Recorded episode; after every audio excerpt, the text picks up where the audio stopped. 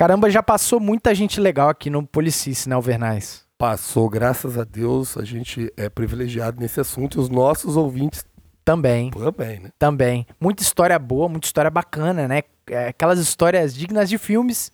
O ser humano não é tão simples, né, cara? Muito pelo contrário. É complexo pra caramba, aqui né? um tempão conversando aqui no- antes Sim. de começar a gravar, né? É, é por aí. E a gente se beneficia tanto de histórias maravilhosas de outras pessoas, mas eu acho que ficou de escanteio a nossa própria história, né, Alvernais? Rapaz, é, porque o camarada conhece a, a Cabo da Leprane, É. conhece o, o- o- o Lima, Sim. conhece o Sargento Mestre, Exatamente. a Grande. Fernanda Ponte, e todo mundo, a galera toda que veio, sinta-se Sargento do carro. mencionado. É, Sim. todos eles. Eu tava até vendo, vendo o vídeo dela agora aí, né? Bacana demais. Então, ou seja, e talvez não conhece nada da gente. Quem são esses jacu de gaiola aí? Esses pangaré de chuteira. Esses pangaré de De chuteira. onde veio? Então esse episódio é isso. Vamos bater um papo sobre a nossa história, o que, que motivou, né? Aonde a história do Clayton de Souza, do Albson Jacobson Alvernais, ela cruza com a polícia, a nossa Ela amizade. Cruza, né? Exatamente. Em algum momento se junta e tal. Então, você já sabe, contando com esse papo, eu vou contar com ele, Cabo Alvernais. Saúde, justiça e paz. Muita paz, inclusive é um slogan maravilhoso para uma Maravilhoso, tá campanha na política, tá? Pode ser aí, ó. Tá na camisa lá que o pessoal vai comprar. É, exatamente. Inclusive, você já tá sabendo da nossa camisa, meu amigo? A nossa camisa está prestes a ser fabricada. Então, corre e faça parte da lista de pré-venda, né? Faça lá seu pedido e vai andar pra rua com saúde, justiça e paz. Os caras vão olhar e falar assim, ó. Ah, é ouvinte do Policista. Ouvinte e, ó, do Policista. E não se assuste. Porque se as pessoas estão me parando na rua pra falar disso, você também vai. Com Porque certeza. tem muita gente vendo. E, e a estampa tá irada, vai lá no Instagram do Policice e você vai encontrar a estampa da camisa que melhor lhe agrade. Faça o seu pedido e vai ser uma honra. É claro, antes de ir pro nosso papo, a gente vai dar aquele abraço fraternal nos nossos assinantes no PicPay. Então, nosso abraço fraternal ao Cabo Bonadiman, ao Lucas de Moura Lima, Rainer Duarte, Igor Gomes Brito, Thiago Gonçalves, Washington Martins, Daniel Gomes, Domênica Andrade, quem é, hein? É sargento Domênico, ó. Quem, pô, é você virou sargento agora? Tá é na da, turma é da dela? mesma turma? Que porra é essa? É da mesma turma, recruta? Gustavo Tosi, Eliana Mendes, Wesley de Souza Pereira, Lourisval Oliveira, Aline da Silva, Beatriz Ferri, Maxwell Lima, Michele Ferri. Mich- Sargento Ai, meu Deus do Michele céu. Hoje eu tô ajuda. desenquadrado. Totalmente, tô paisano.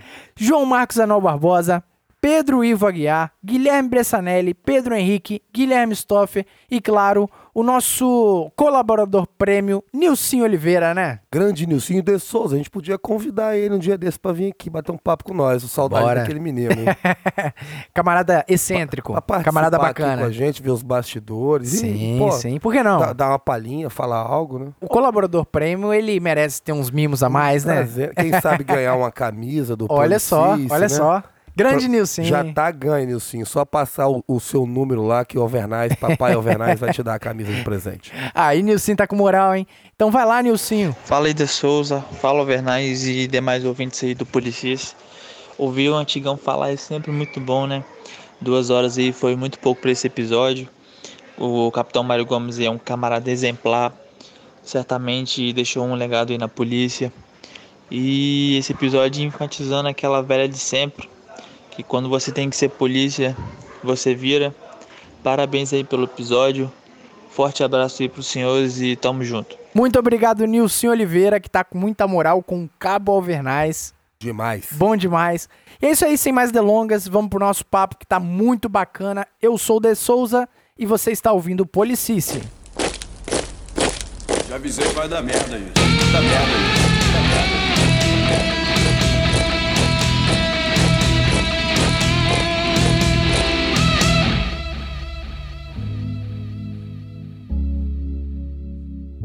Acho que o primeiro ponto é a gente explicando, né, por que, que a gente fez um episódio falando sobre nós mesmos. Porque às vezes parece narcisista, né? É uma pessoa narcisista falando de mim, né? Olha Não só como é que eu do sou. Caetano Veloso, pra que Narciso acha feio que não é espelho. Não é isso.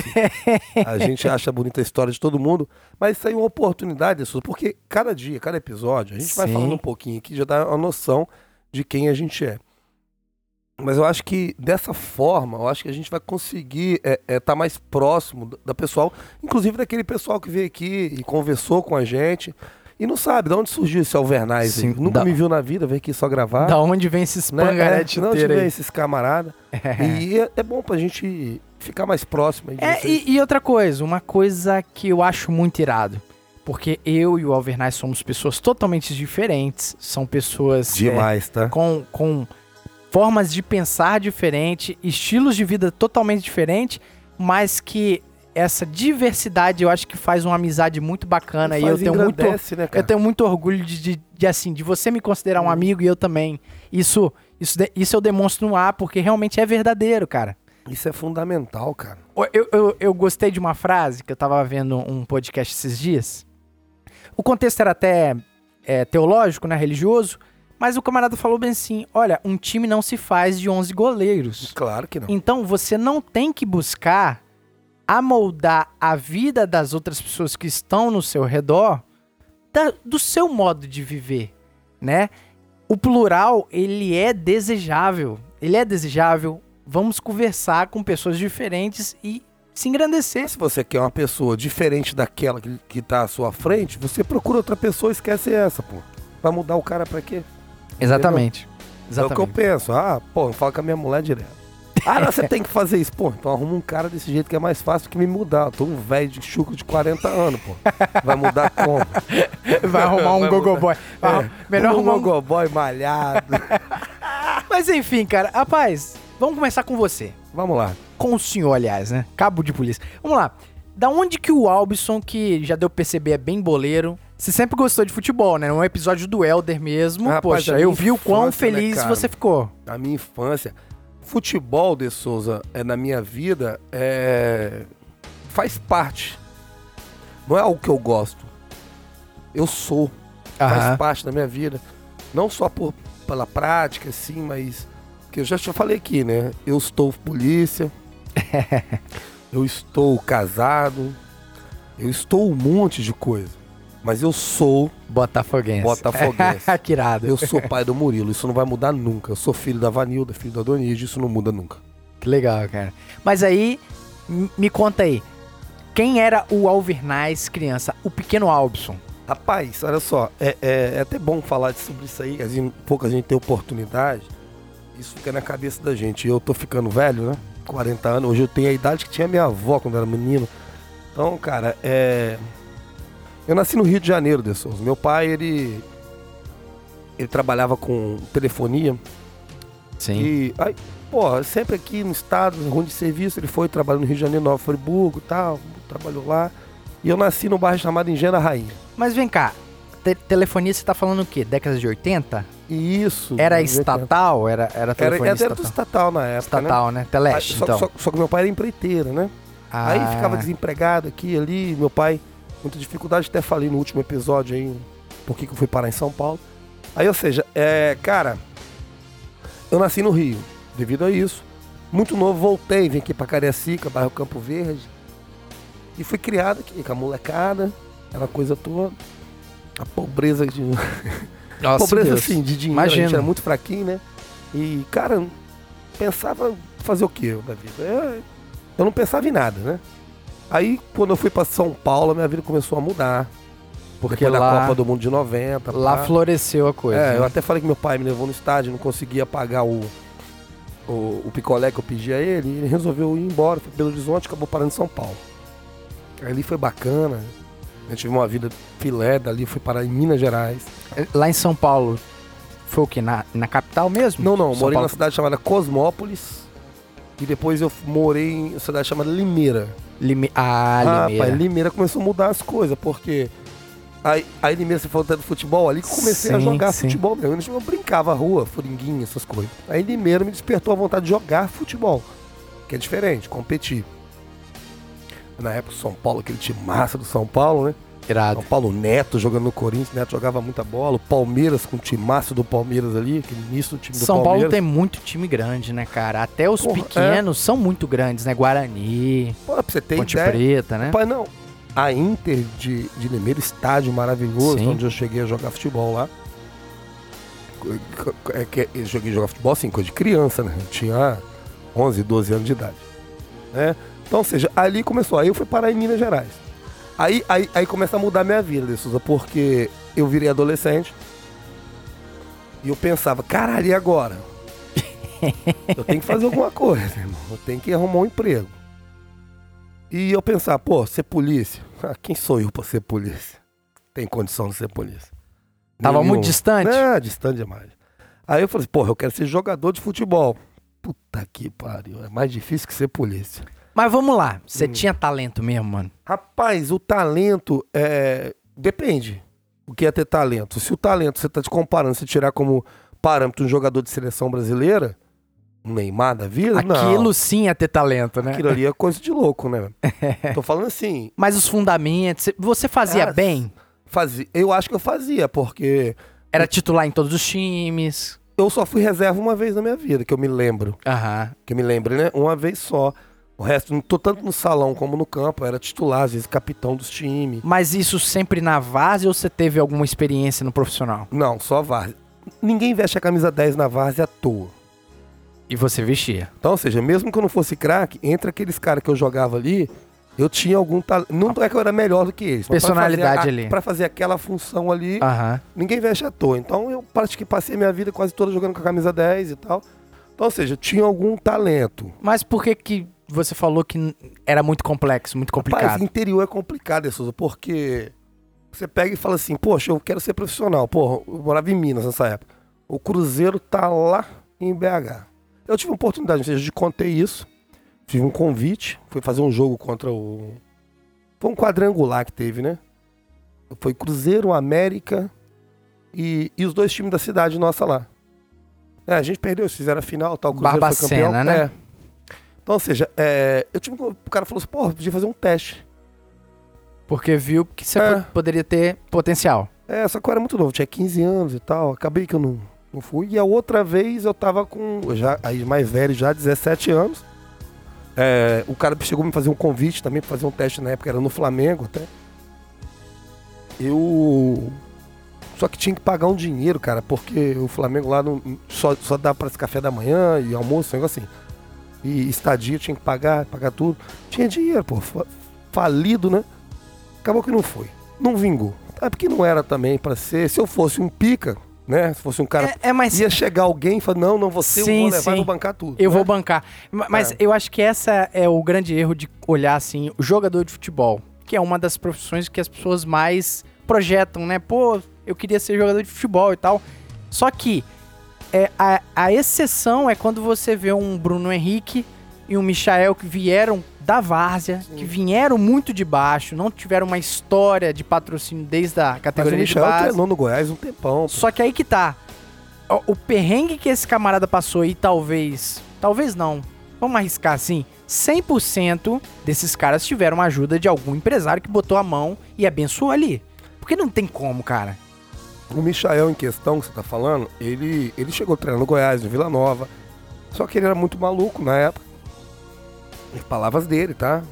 Usava coisas que não condizem com o esporte. E ele era da categoria de base, então? Sim, base. Ah, entendi. Ele resolveu largar e foi jogar na Vasco pra ganhar 50 reais. E depois ele recebeu um novo convite, aí ele foi, parou no Goiás. Falou, porra, mas aqui eu não vou conseguir nada. Ele fez um treinamento no outro jogo, ele já botaram de titular e foi onde ele apareceu e hoje tá no Flamengo. As coisas às vezes acontecem, mas o né? Michael, aquilo é um talento. Uhum. É um camarada diferenciado. Entendeu? Eu não posso, pelo amor de Deus, só falar que, porra, Michael. Michel joga muita bola, cara. Joga, joga no melhor time do Brasil hoje Uhum. e arrebenta, né? Então, ou seja, quando você me fez a pergunta, eu entendo o seguinte: para ser profissional, eu não preciso jogar necessariamente no Flamengo, que era meu sonho de fã jogar no Botafogo. Eu quero jogar no Botafogo e seleção brasileira.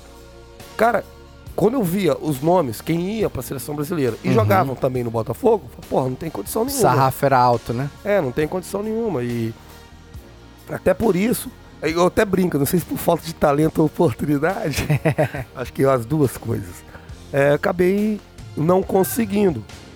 Mas, mas, assim, você concorda comigo que as duas coisas têm que estar com mãos dadas, né? Porque Sim, se o Michael ter com também. bastante talento e ninguém tivesse dado a oportunidade de falar bem assim, ó, você é um mau caráter, é tipo assim, É. nos meus padrões morais, você não serve pra estar aqui, Uhum. ele também não estaria, né? Então, é, é complicado, é complexo isso, né? Aí você desistiu? Desistiu de fato Não, da não, carreira? aí não, não. Isso eu tô com 17 anos ali e tal. E, cara, eu fiz 18 anos, tinha me formado, meu pai arrumou um emprego pra mim, fui trabalhar com meu pai. Eu falei, ah, cara, pra viver a vida eu vou fazer isso mesmo, e ficar aqui. Fui aprendendo, aprendi a profissão. Fazia o Aí, quê? Eu mexi com telefonia, como ele, trabalhava Tipo, de, de auxiliar passa- de cabeça. né? Passar o fio. passar cabos e tal, essas coisas. Daquilo ali, a única coisa que eu não aprendi foi fazer.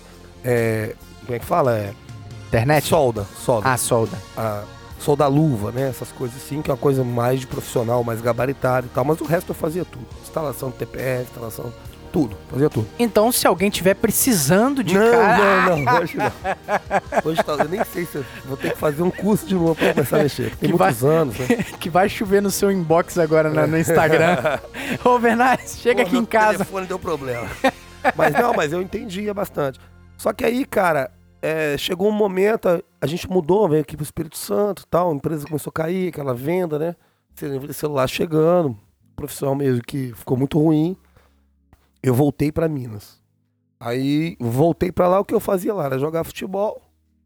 Não tinha conseguido emprego, nada. Já com Não 18. tinha nada. E eu voltei pra lá porque eu trabalhava. Eu tra- cheguei a trabalhar como vigilante aqui. Aí o cara me fez uma maldade lá no meu serviço, velho. E você tinha quantos anos, mais ou menos? Trabalhando Tava com vigilante? 24 anos. Ah, 24. 23 para 24 anos. Ele pe- O camarada queria que eu sacaneasse dois colegas de serviço, que Uhum. ele queria tirar os caras de lá. Eu disse que não ia fazer. Ele sacaneou os dois e eu também. Já que você não quer entrar na, Aí na eu fiquei sacanagem. puto pra caralho. Uhum. Ele tentou me agredir, eu botei a arma na cara dele pra ati... Posso falar isso? A vontade que eu tinha era matar eles, né, na moral. Aí o que aconteceu é o seguinte. Que bom que você não É, matou, né? Que bom, bom que eu que não não- matei, deu uma confusão lá, eu acabei sendo demitido da empresa. Eu tinha uma casa de aluguel, que tava morando de aluguel no Vale Encantado. Eu não tinha mais condição de pagar aluguel, minha mulher pegou, foi embora, voltou pra Minas. Um amigo meu chamado Alisson Leno, carinhosamente chamado de doidão por nós. O doidão. Ele ligou pra mim e falou: Cara, vem pra cá, eu tenho uma casa, pode ficar na minha casa. Você paga a água e a luz aí e vem. Cara, eu falei: Eu vou. E peguei e fui pra Minas. Pra Minas, de É, novo. Voltei pra Minas Gerais. Aí Uhum. lá, o que eu fiz muito? Foi jogar futebol, Vaz, essa coisa toda. Barbacena, né? É, Barbacena. Emprego nada. Em algum momento lá em Barbacena, você foi cooptado pra ir pra Ipicar? Porque lá tem muito quartel do- da nada, Força Aérea, cara. né? Eu fui uma vez perguntar lá, o cara daí ficar como é que fazia pra ir pra lá. O cara me deu um esporro do caralho. Falei, Não. porra, você é militar, não, não dá pra quero mim, não. isso não. Não, porque eu assistia muito, eu adorava filme de guerra, né? Eu falei, porra, bicho. Eu Top ir Gun? É, não, guerra mesmo, Rambo. Guerra, Rambo, Rambo, essas porra aí. Eu falei, caralho, a guerra deve ser massa, eu quero ser militar. Eu estudar pra esse troço. Achava massa. Aí fui lá, tomei um esporro, falei, porra, repicar não dá pra mim. O exército me dispen- já tinha me dispensado anos antes, né, por, como é que fala? É, excesso de contingência. Excesso. Exército metendo meu rabo. Aí eu falei, porra, o que eu vou fazer o que da vida, cara? Futebol não dá. Pô, isso aqui não tem como. E meu emprego lá não deu certo. Falei, pô, 24 anos, 25, 25 anos. O Brasil perdeu a Copa. Tudo de ruim acontecendo. Eu falei, cara, quer saber, irmão? Idade batendo na e nisso eu porta, tinha- né? Eu, eu tinha feito uma prova para Minas Gerais, da polícia. O que acontece? Eu tinha que fazer 24 pontos. Sim. Eram 40 questões. E eu tenho mania de ir marcando, né? Eu fazendo, eu falo, isso aqui eu tenho certeza. As que eu chuto, eu marco errado, que normalmente eu erro, todas elas. Pum, pum, pum, pum. Aí eu falei, caramba, 23 acertei, 24 acertei, passei. Na minha cabeça, eu passei. Vou ser chamado. E tal, aí tinha mais 10 questões me responder de ética. Você já contou isso. Falei, ah, passei aqui. Rapaz, ele me deu uma dor de barriga do caralho, irmão. Nunca me deu essa merda, uma dor de barriga, vontade de ir no banheiro, não sabia nem que podia fazer, fa- ir no banheiro.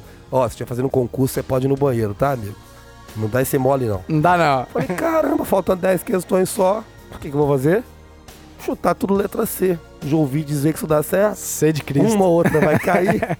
Caiu nenhuma. Caraca. Mas eu tinha passado, tinha 24 pontos. Fui pra casa, quando eu vi, eu fiz 23 não passei. Meu colega fez 24, tinha passado. Eu falei, caralho, como é que eu não passei? Tem que olhar. Eu fui olhar. Aí tinha uma questão de matemática que eu tinha errado.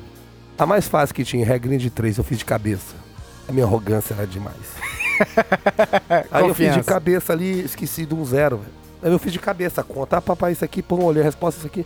Tal. Eles colocam pra te ferrar mesmo, né? Sim. Então, ou seja, eu errei por causa de um zero ali. eu não- se eu tivesse botado no papel, eu tinha acertado. Mas não- eu não consegui passar. Não era pra Aí ser. de tudo, eu ainda consegui.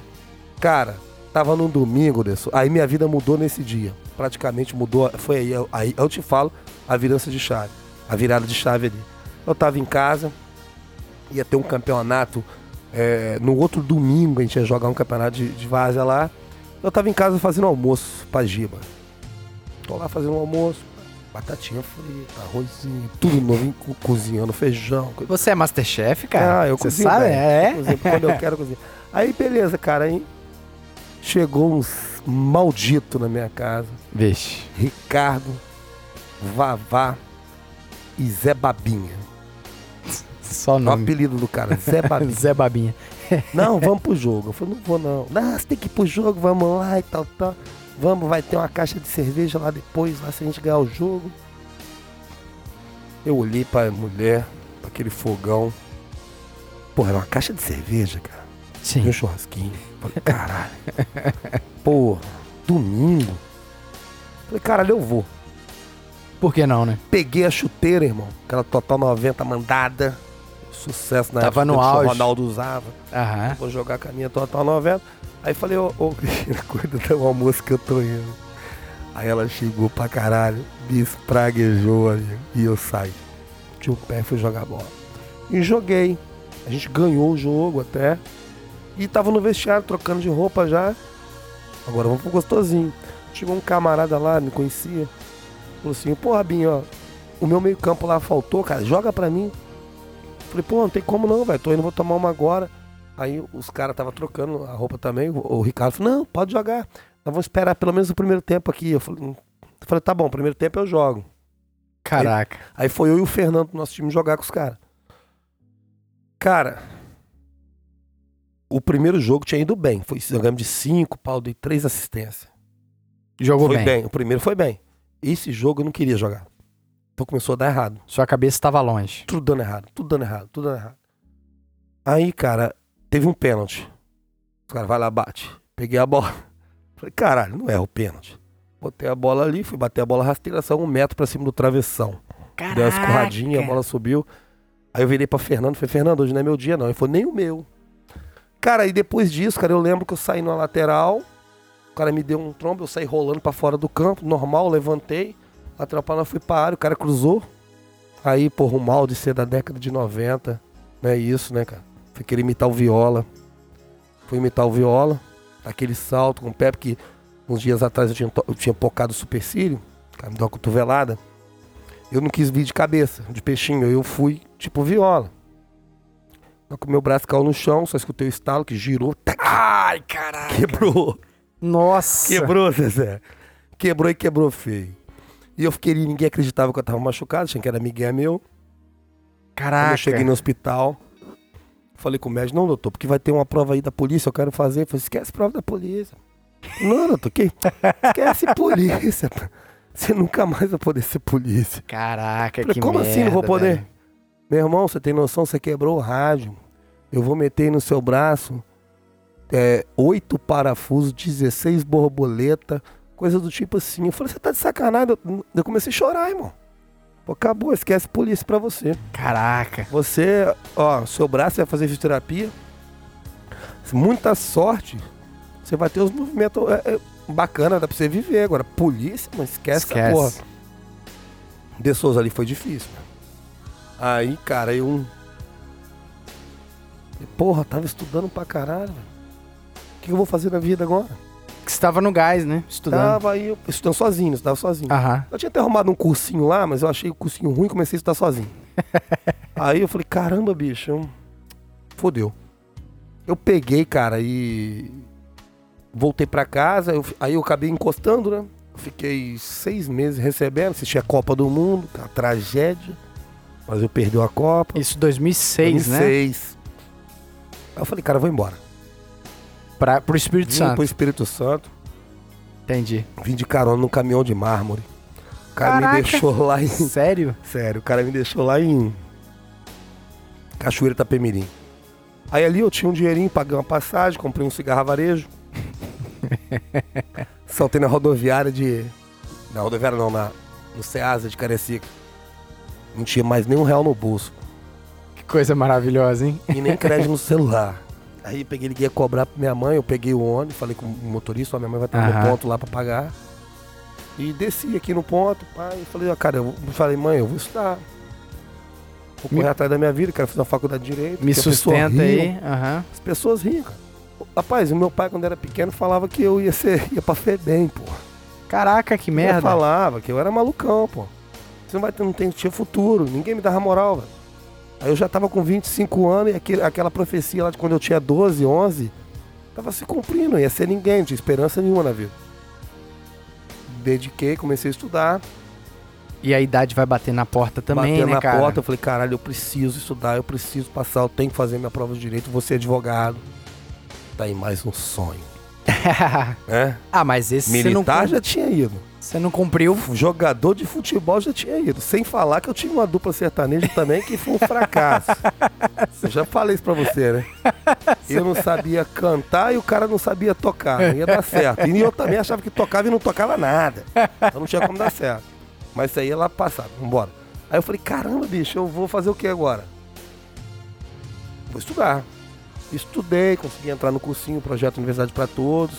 O Pu- Pupt, é, né? É, o Pupt. Eu lembro disso. Sim, aí não passei o primeiro ano por 1,9 na faculdade. Pra direito na Aham. UFES? Na época eu não fiz pra direito, eu fiz pra serviço social, que eu queria fazer pra me passar e depois lá dentro trocar. É, É, era, era uma estratégia. Era o golpe. Era o golpe. Ainda bem que eu não passei naquela porra. Aí no outro ano eu estudei mais. Até hoje o capitão Grace estava comigo. Grande Capitão Grace. Nós começamos a estudar, estudar, estudar. Aí veio a bolsa. Recebi uma bolsa, uma bolsa de estudo, 100%. Falei, caramba, vou, não Pra vou, qual vou, curso? vou.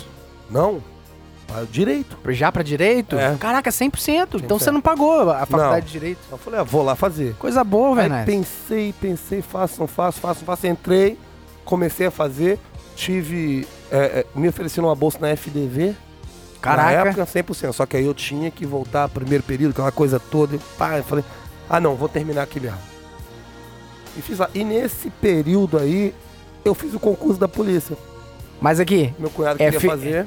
FDV, como é que foi essa treta aí? Porque É porque eles, feito. não, eles não dão bolsa assim de graça, né? O Não, ca- eu tinha feito camarada- o projeto, eu tinha feito o, o ProUni. A ProUni mesmo fala? Que, ProUni, Pro, aham. Então, feito ProUni, fiz uma nota muito boa. Muito boa. Redação quase eu fechei e tal, então. Caramba, mas não compensava aí pra FDV, porque assim, Mas aí. só contextualizando, principalmente pra quem não é daqui do Espírito Santo, né? FDV é a maior faculdade de direito privada que nós temos aqui no nosso estado, cara. Deixa eu te falar um negócio. Quando surgiu a prova da FDV, eu tava no segundo período trancado e eu tava iniciando um curso de aluno soldado. Ah, entendi. Que eu tinha feito a prova. Meu cunhado queria fazer a prova. Eu falei, ah, vou lá fazer com você. Eu sabia que eu ia passar. Porque eu já vinha de muito tempo Estuda- estudando. a bagagem, né? Então passei na prova, não tive dificuldade quase nenhuma na prova. Passei e a minha dificuldade foi físico, né? Mas eu vou entrar nesse detalhe aí. Aí acontece que eu tive essa oportunidade, falei, não, não. Aí, cara, não entra na polícia. Se você sonha ser mais, não entra, porque é apaixonante, cara. Falei, porra, eu vou ter que. Ou, ou entro, ou vou fazer Eu faço o curso de ano soldado. Ou faço FDV. Não tinha como, porque não podia trancar o primeiro período. Entendi. Eu Falei, ah, porra nenhuma, você, fo- você é polícia.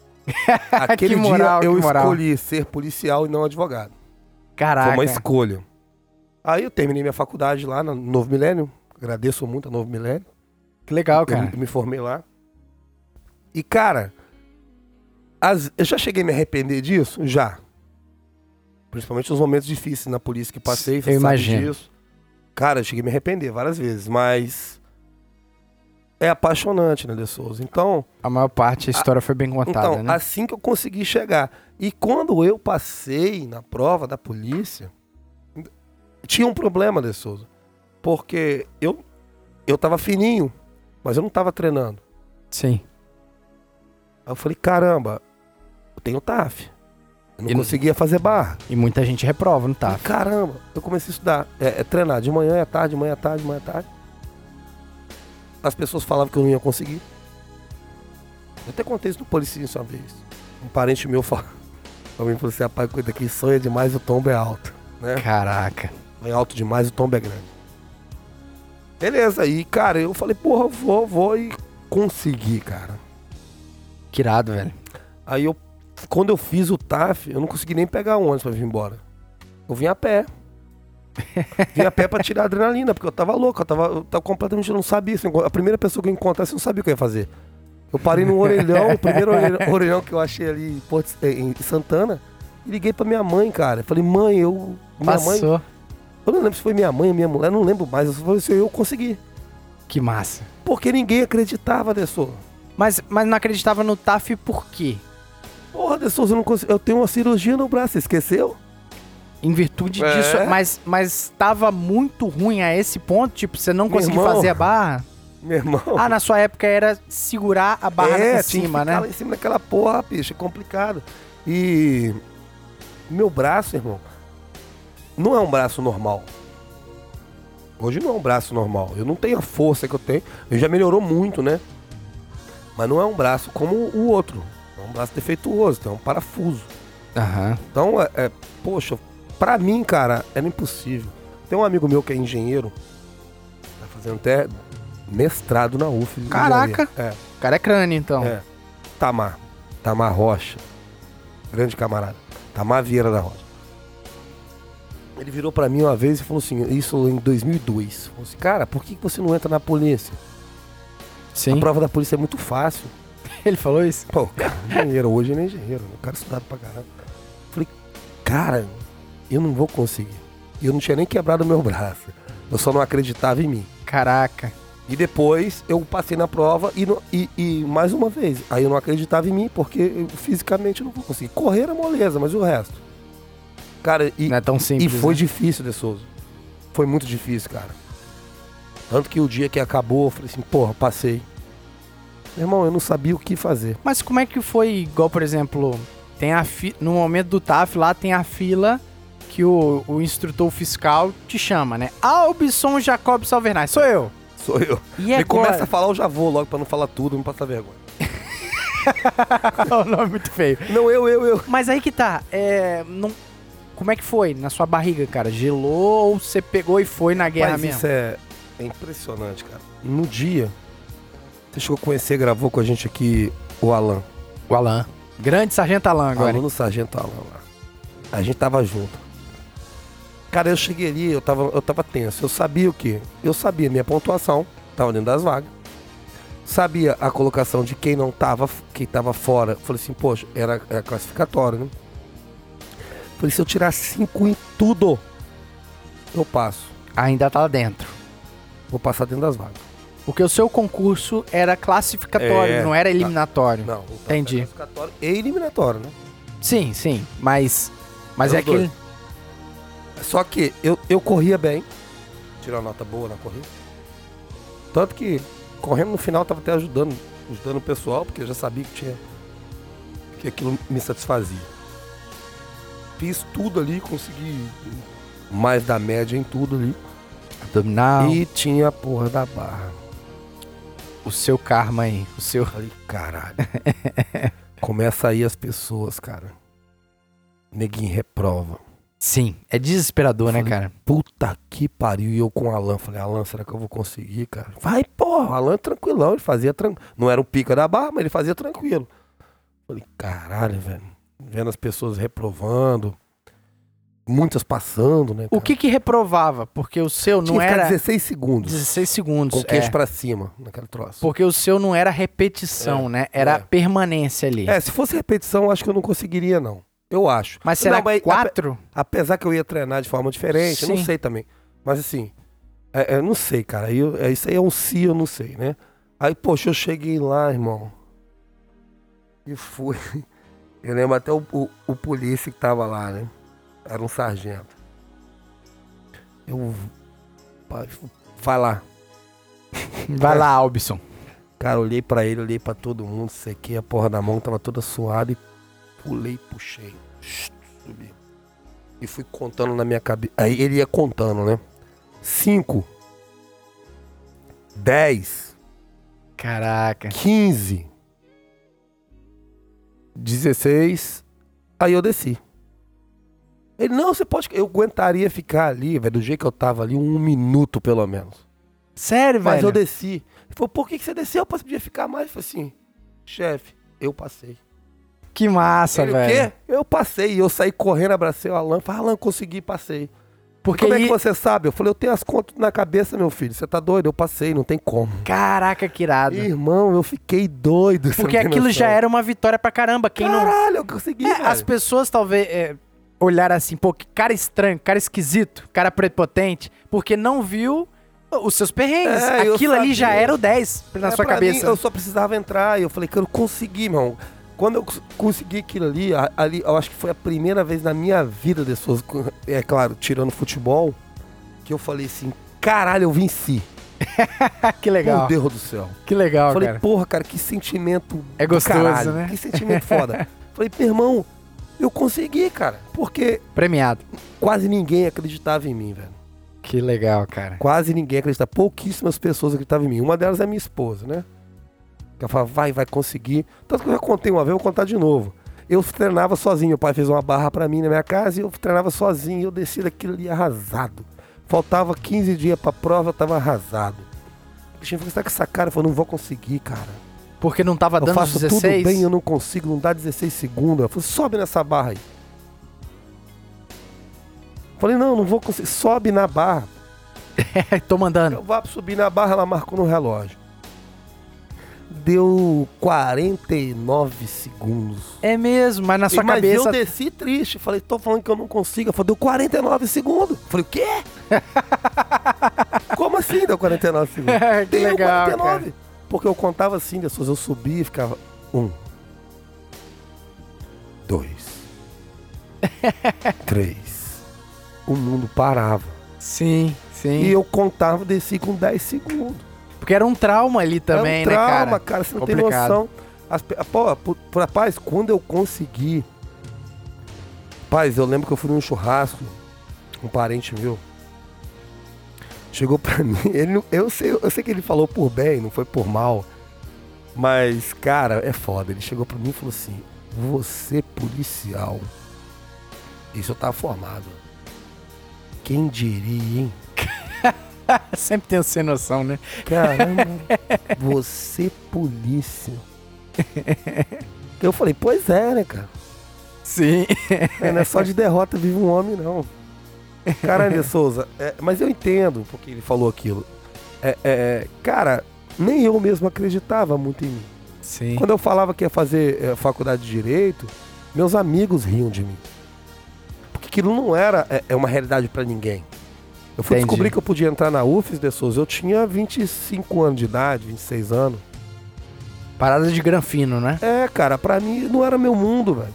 Meus amigos, é, é, é, como eu te falei, esse Tamar foi um exemplo pra mim. Ele é um exemplo de vida que eu tenho, que eu carrego. Ele e o irmão dele, Josimar, que é, é, é, tá no curso lá de, de oficial agora do bombeiro. Ele é bombeiro.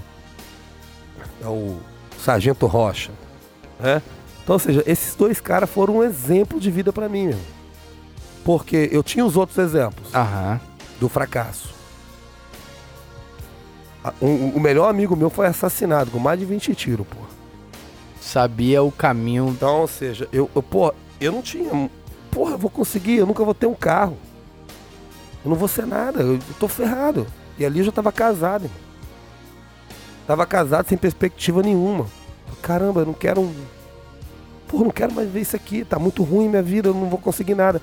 E, e quando eu tive a oportunidade dessa aí, eu já, aí eu já tava na faculdade. Uhum. já tinha assim uma perspectiva de futuro. Foi quando eu me deparei com a polícia. E as pessoas dizendo que eu não ia conseguir. E foi lá e calou a boca de todo Caralho, mundo. bicho. Falei, porra, será? Não é possível. Que legal. eu não vou cara. conseguir. E, e, cara, o De Souza não foi fácil, cara. Eu imagino. Eu treinava de manhã, eu treinava à tarde, eu corria no sol, eu corria na chuva, eu corria de qualquer jeito, que eu não sabia como é que ia ser a prova. Cara, é uma situação assim, pra quem quer entrar na polícia, Tem gente que tá lá, não sei se a sua foi diferente. Quem tem gente que vai entrar, fala assim: ah, vou fazer uma prova, se eu entrar, entrei. Se não entrar, eu vou ser engenheiro, vou ser advogado, vou ser médico, vou ser tudo na vida. Ou vou cuidar da loja do meu pai, que ele vai falecer. Não sei o que o cara vai fazer. Eu era a minha oportunidade. É igual o aluno oficial Leopoldino falou, né? É, aquilo era a minha oportunidade. Por isso que eu me emocionei quando ele falou. Aquilo era, eu, não, eu não tinha direito de errar, não tinha direito de perder ali. É tudo que eu tenho, né? E, cara, e tudo que eu mais fiz na minha vida foi perder, cara. Por exemplo, eu jogava futebol, cara. Eu mais perdi do que ganhei. Eu fui entender que as pessoas mais perdem do que ganham no esporte quando eu virei adulto. Passou Você ainda. pega o Cristiano Ronaldo, ele mais perdeu do que ganhou na vida dele. Sim, E ele é visto como vitorioso. pra caramba. Mas ele perdeu muito mais do que ele ganhou. O Messi ido, o Neymar ido. Sim. Mas são vitoriosos. E, e pô, às vezes você não precisa ganhar tudo, você precisa ganhar Só as coisas. algo. Aham. Eu ganhei aqui, eu perdi 10, mas eu ganhei uma. Eu joguei cinco Copas do Mundo, eu ganhei uma, eu sou vitorioso. Sim, Porque é ou talvez já ganhou É. a mais importante, né? É, mas eu não conseguia pensar. Então, quando eu cheguei ali, cara, porra, se eu falhar, É, eu não posso falhar. cara, eu tinha largado o meu emprego de Souza pra fazer a faculdade. Sim. E o seu emprego era? Eu era vigilante de uma Vigilante. escola, ganhava na época um salário bacana. Era tipo de soldado também? Eu ganhava mais que era um soldado, bem mais. E, e poxa, eu te falo, eu larguei o meu emprego porque eu me olhava assim e falei assim, porra, será que eu sonhei em ser um monte de coisa na minha vida? Eu vou ser guardinha de escola? Nada contra. Mas eu queria mais. Uhum. E eu larguei meu emprego. Meu pai foi um que falou comigo: Você é doido, você não tem responsabilidade, você é maluco. Caraca. Como é que você larga o teu emprego pra estudar? E eu larguei. E fui fazer a porra da faculdade. E tomou a decisão correta. E, e eu tranquei a faculdade depois pra fazer a prova da polícia. Tranquei um ano trancado. Pro curso e pro preparatório. Tranquei tudo. Eu falei, eu preciso treinar. Cara, e, e você olha assim e fala assim, caramba. Então, se eu não conseguir, eu já tava desempregado. Sem um real pra receber. Porque eu calculei o seguinte. Eu tenho sei, cinco meses de seguro-desemprego, mas o dinheiro que eu vou receber, tal, tal. Porra, aqui, tu- E eu não recebi nada, porque eu entrei na justiça e dei uma justa causa na empresa, né? Que É me, sacanearam, mesmo? me sacanearam pra caramba, isso não é, Mas você Nossa. conseguiu? não é assunto. Consegui, depois eu consegui. Oh, que bom. Eles me sacanearam pra caramba. Só que eu tinha o meu seguro. Falei, caramba, eu tenho cinco meses pra me arrumar um emprego, arrumar alguma coisa, um estágio, alguma coisa. Eu tenho que ter um, um dinheiro, alguma coisa. Me pagar pelo menos a passagem pra faculdade, comprar um livro, comprar um, um caderno, uma caneta, não tinha dinheiro pra nada. Cara, e quando eu me vi ali no negócio da polícia, eu falei, rapaz, se eu não conseguir agora, fodeu. Você não era pai ainda não, né? Não, meu filho nasceu em 2012. Isso que eu tô te contando é 2008. Oito. 2009. Já era dentro do concurso. É 2009, não. Pra entrar na polícia, 2009, né? Início de 2009. Falei, caramba, bicho, se não der agora, Lascou. mais uma derrota. Cara, eu ia chegar em casa como? Falar pra minha mulher, não consegui. Sim. Então, cara, por isso que quando eu falo assim que A responsabilidade, hein? eu amo aquele CFA, não é. As pessoas não entendem, falam, esse cara é mentiroso, esse cara é doido, tá falando mentira. Cara, eu amo tanto aquele lugar. Você curtiu o processo pra Porque caramba foi mesmo, uma das né? poucas coisas, isso, a faculdade de Direito, que eu sonhei fazer Buscou e, e, que conseguiu. eu conquistei. Uau. E eu cheguei ali, cara, e ali estando, eu falei, caramba, eu tenho que me formar. É que a gente fala, você nunca satisfeito com nada, eu- agora eu tenho que me formar. Eu queria estar aqui, já entrei, agora eu tenho que me formar. E eu tava ali dentro, cara, eu falei, eu tenho que provar que eu sou capaz. Eu lembro um dia na varanda da minha casa, conversando com a minha mulher, eu caí nos prantos, chorando, mano. Eu tava respondendo um processo lá dentro. Até queria mandar um abraço aí pro Napoleão, tá respondendo também. Se ele estiver ouvindo isso, sirva pra ele. Cara, eu. Ela sentou no meu colo, eu tava chorando, mano. Falei, eu vou desistir. Lá no CFA, você tava tá no falando. CFA já, falei, eu vou desistir. Não aguento mais. Entendi. Pessoas falando que eu não devia estar ali, que eu não merecia estar ali. Eu falei, eu vou desistir dessa porra, vou embora, eu não preciso disso, só que eu não tinha nada. Sim. Era aquilo ou nada. E, cara, eu não sabia se valia a pena, porra, ganhar esse dinheiro, mas ser humilhado daquela forma. Uhum. E por causa de um processo, eu respondi um PAD, né? Lá O- dentro. Cara, e eu. Porra, de Souza, foi muito difícil. O orgulho vai pra merda, né, cara? Aí eu lembro até que eu cheguei pra ele e falei assim, ó, eu vou fazer o seguinte. Até falei que o tenente não deixou, eu pedi baixo, que eu fui lá pedir baixo, não deixou. Até agradecer muito a ele. Na época, o tenente Rezende hoje deve ser major. Falei, caramba, bicho, eu. Eu vou me formar, E vão ver que vou dá. provar que eu sou capaz, eu não vou perder essa luta, não. Já perdi demais, chega de perder, eu vou vencer. Depois eu meto o pé nisso aí, saio. Sim. Se eu achar melhor jogar mais interessante, eu saio, mas eu vou provar que eu consigo. E voltei pra lá, irmão. E aquela tristeza foi embora. E passou a ser canalizador e de, foi lá, de cara. vontade, né? É, falava pro pessoal, não, vambora, vambora. Dá o gripe, tava final de semana na casa dele aí, ele ficou reprovado, né? Numa matéria lá. Eu ajudei ele, fui pra cima, não, nós ajudamos ele, todo mundo, né? Vambora pra cima, acabou se formando, hoje é cabo da polícia. Então, ou seja, às vezes você perde. Sim. A derrota é importante pra caralho. Dói. E vou te falar, Mas é importante. a derrota é mais gostosa que a vitória. É. Eu sou botafoguense. Porque você ter. fica lamentando aquela porra da tua vida. A vitória passou, que graça tem ganhar. Ganhei, e agora? Eu faço o que com essa porra, essa vitória, essa alegria toda? Enfia onde essa alegria?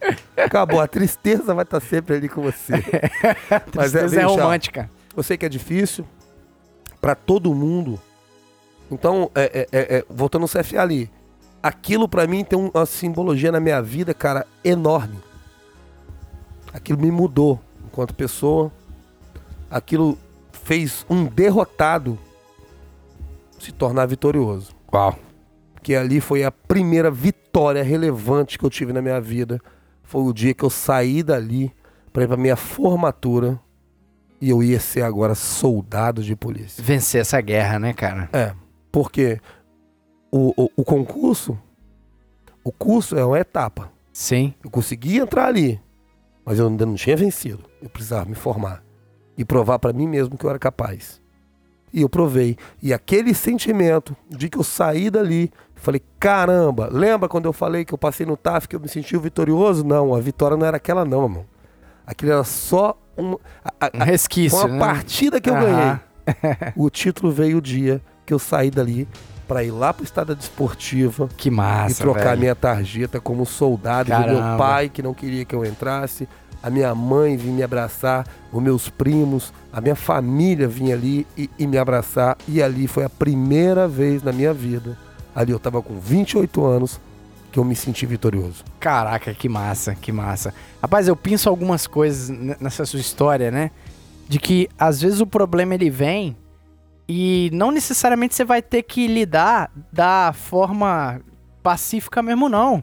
Às vezes você vai ficar puto sim. Às vezes você vai ficar triste sim. Mas apesar dessa tristeza e dessa raiva, né? Porque às vezes a gente idealiza o seguinte: ah, eu sei lidar com os meus problemas, né? Aquele camarada que acha que ele não vai se estressar, ele não vai ficar pra baixo, ele não vai ter vontade de desistir. Mas eu acho que é pelo contrário, é você aceitar que você é um ser humano que sofre, que dói, mas que quando você levanta a cabeça e fala assim, não, não, não, eu vou demonstrar pra esses caras aqui que falaram que eu não era pra estar ali, que não era, que eu não ia conseguir, e eu vou provar não só pra eles, mas pra mim mesmo, porque realmente quem importa disso, cara, é só você, só você mesmo, porque cara, a pessoa que te agrediu, talvez ela tá cagando. Até mesmo se olhar bem assim, pô, aquele cara formou. Meu irmão, não é pra esse cara que você tem que Às dever pessoa nem satisfação. fala por mal, cara. Ah, Não é pra esse cara que você deve satisfação. É pra você. Porque eu, eu lembro que o meu concurso ele teve duas turmas, né? Então, no mesmo concurso, às vezes você conhecia pessoas nas etapas do concurso. Tinha um amigo meu de São Mateus, na época que eu morei lá, né? E, e ele passou pra segunda turma, eu passei pra primeira. Eu já estava formado, ele estava no curso de formação. E eu mandei um WhatsApp pra ele. E aí, cara, ele falou bem assim: ah, vou desistir nessa merda e tal. Eu não preciso dessa humilhação. Aí citou lá, ah, fulano ficou falando merda comigo, blá blá blá, não sei o quê. Eu falei bem assim, cara, Sua vida vai ser feita de humilhações. para, para pra pensar Se, se você desistir, ele vai ganhar. Ele vai ganhar. E outra coisa, não foi ele que te deu essa farda. Foi o seu concurso. Então, não dê de bandeja aquilo que você conquistou. Ele não te deu, cara. Ele não fez uma caridade pra você dever satisfação. É claro, o ambiente militar, ele é muito marcial, né? Ele é muito diferente de qualquer outra coisa que qualquer pessoa possa viver. Mas ainda assim você tem que ter um brilho próprio de falar bem assim, não, negativo. Você não vai tirar essa farda aqui não, porque eu, eu passei com muita dificuldade. Isso aqui ninguém tira. Isso aqui eu tiro. Isso aqui eu, quiser. se eu quiser. Se eu quiser, eu peço baixa. Agora, você não vai tirar de mim, não. E aí eu falei isso com ele, cara, e não é que. Pô, ele tá na polícia até hoje. Pô, É. que bom. Soldado Cândido. Cândido lá de São Mateus. Um, um querido, né? Um querido. Um dia camar- ele vai ser um sargento Candinho. Ai. exatamente, exatamente. Eu não podia. Quem não- Desculpa a história massa, eu não podia perder essa piada aí, não. Quem não entendeu o referencial é um, um querido, Um né? querido, uma das pessoas mais queridas do 7 Batalhão.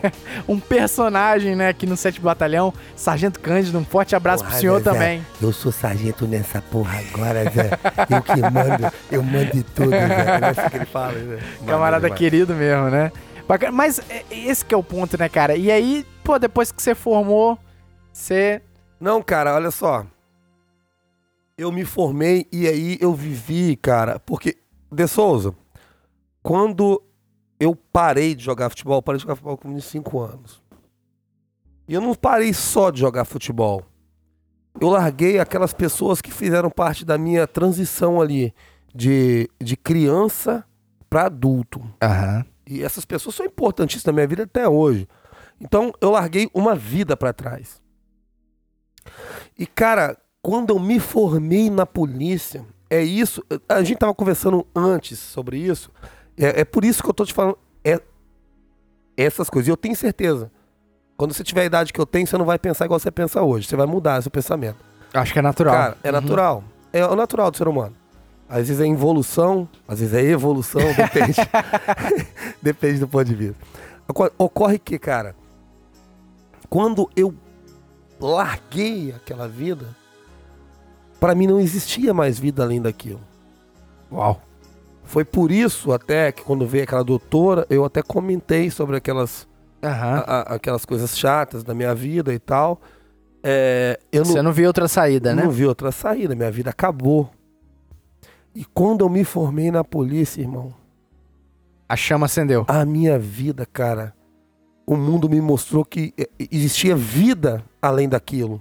Que irado, Aquilo cara. era meu passado que eu guardo com o maior carinho, tá aqui, velho. Meus amigos, o que eu vivi, é, aquele tempo ali de, de amizade, de churrasco, de pescaria, de futebol, de, de, de escola, de tudo, tá tudo guardado com o maior carinho. Aham. Mas existia vida além daquilo. Sim. E a polícia, me- por isso que eu te falo, bicho, a polícia, meu irmão, tá, eu amo a polícia, velho. Eu chego até a me arrepiar falando uma porra dessa, que a polícia, ela mostrou que eu podia ser alguém na vida. Sim. A polícia falou, cara, eu, eu tava na faculdade de Direito e não sentia isso, De Souza. É mesmo, cara. A polícia me deu isso. Eu falei, caramba, eu me Esse brio, né? formei. Aí eu arrumei amigos como o Alan, entendeu? Como o Neguinho que veio aqui, cara, que, que não veio aqui participar, mas veio aqui no meu aniversário, cara. Marcos Vinícius, pô, tá no Sargento também, gente boa demais na conta. Fernanda Pontes, é, o meu amigo Souza, Sim. o grande Souza, que eu não conheci só o Souza, conheci a família dele, os amigos dele, entendeu? Os amigos dele são meus amigos, cara. Muita coisa muda quando entra na polícia, né, Meu cara? irmão, Inclusive os, os cara, amigos, né? Cara, eu vi, eu vi um mundo na minha vida. E vou te falar, aqueles, aqueles dois anos ali de formados, formado, né, recente ali, cara, que, que eu fui vivendo isso intensamente. Ali eu consegui comprar um carro. Pessoal, não, a história do meu, posso contar a história do meu carro? Por favor. A história do meu carro é engraçada. Rapaz, acho que o ano foi 99 ou 2000. Então, Assim, eu fui em BH. Fui visitar um grande amigo meu, Pedro Henrique Carvalho Abrantes. Hoje ele é fazendeiro. Aí fui lá visitar ele.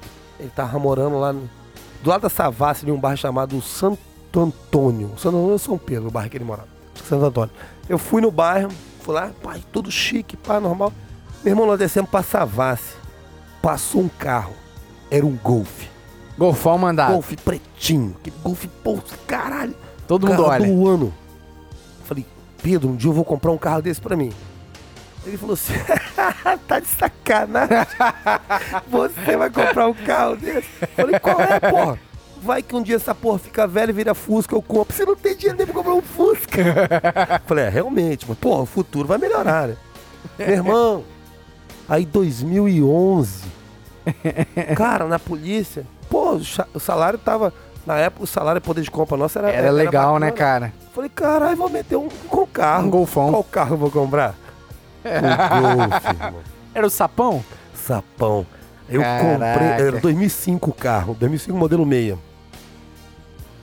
Um carro mais novo do que aquele que eu tinha visto lá, né? Sim, sim. Que foi o primeiro carro, acho que foi 2000 ou 2001, que foi o primeiro carro sapão que saiu.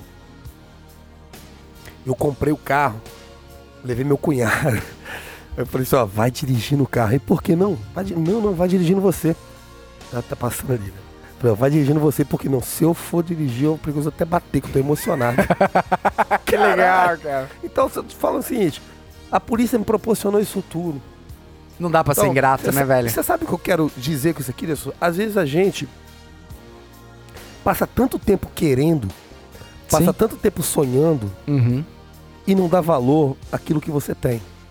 Exatamente. Você às vezes pensa assim, porra, cara, eu. Cara, eu quero ser capitão. Porra, Aham. que massa ser capitão. Vamos pro praça, né? Pô, que massa ser capitão, né? Se você, por exemplo, você não faz CFO. Você quer ser capitão? Quero. Quer? Você sabe quando você vai ser capitão? No final da carreira. No final da carreira você vai estar com quantos anos?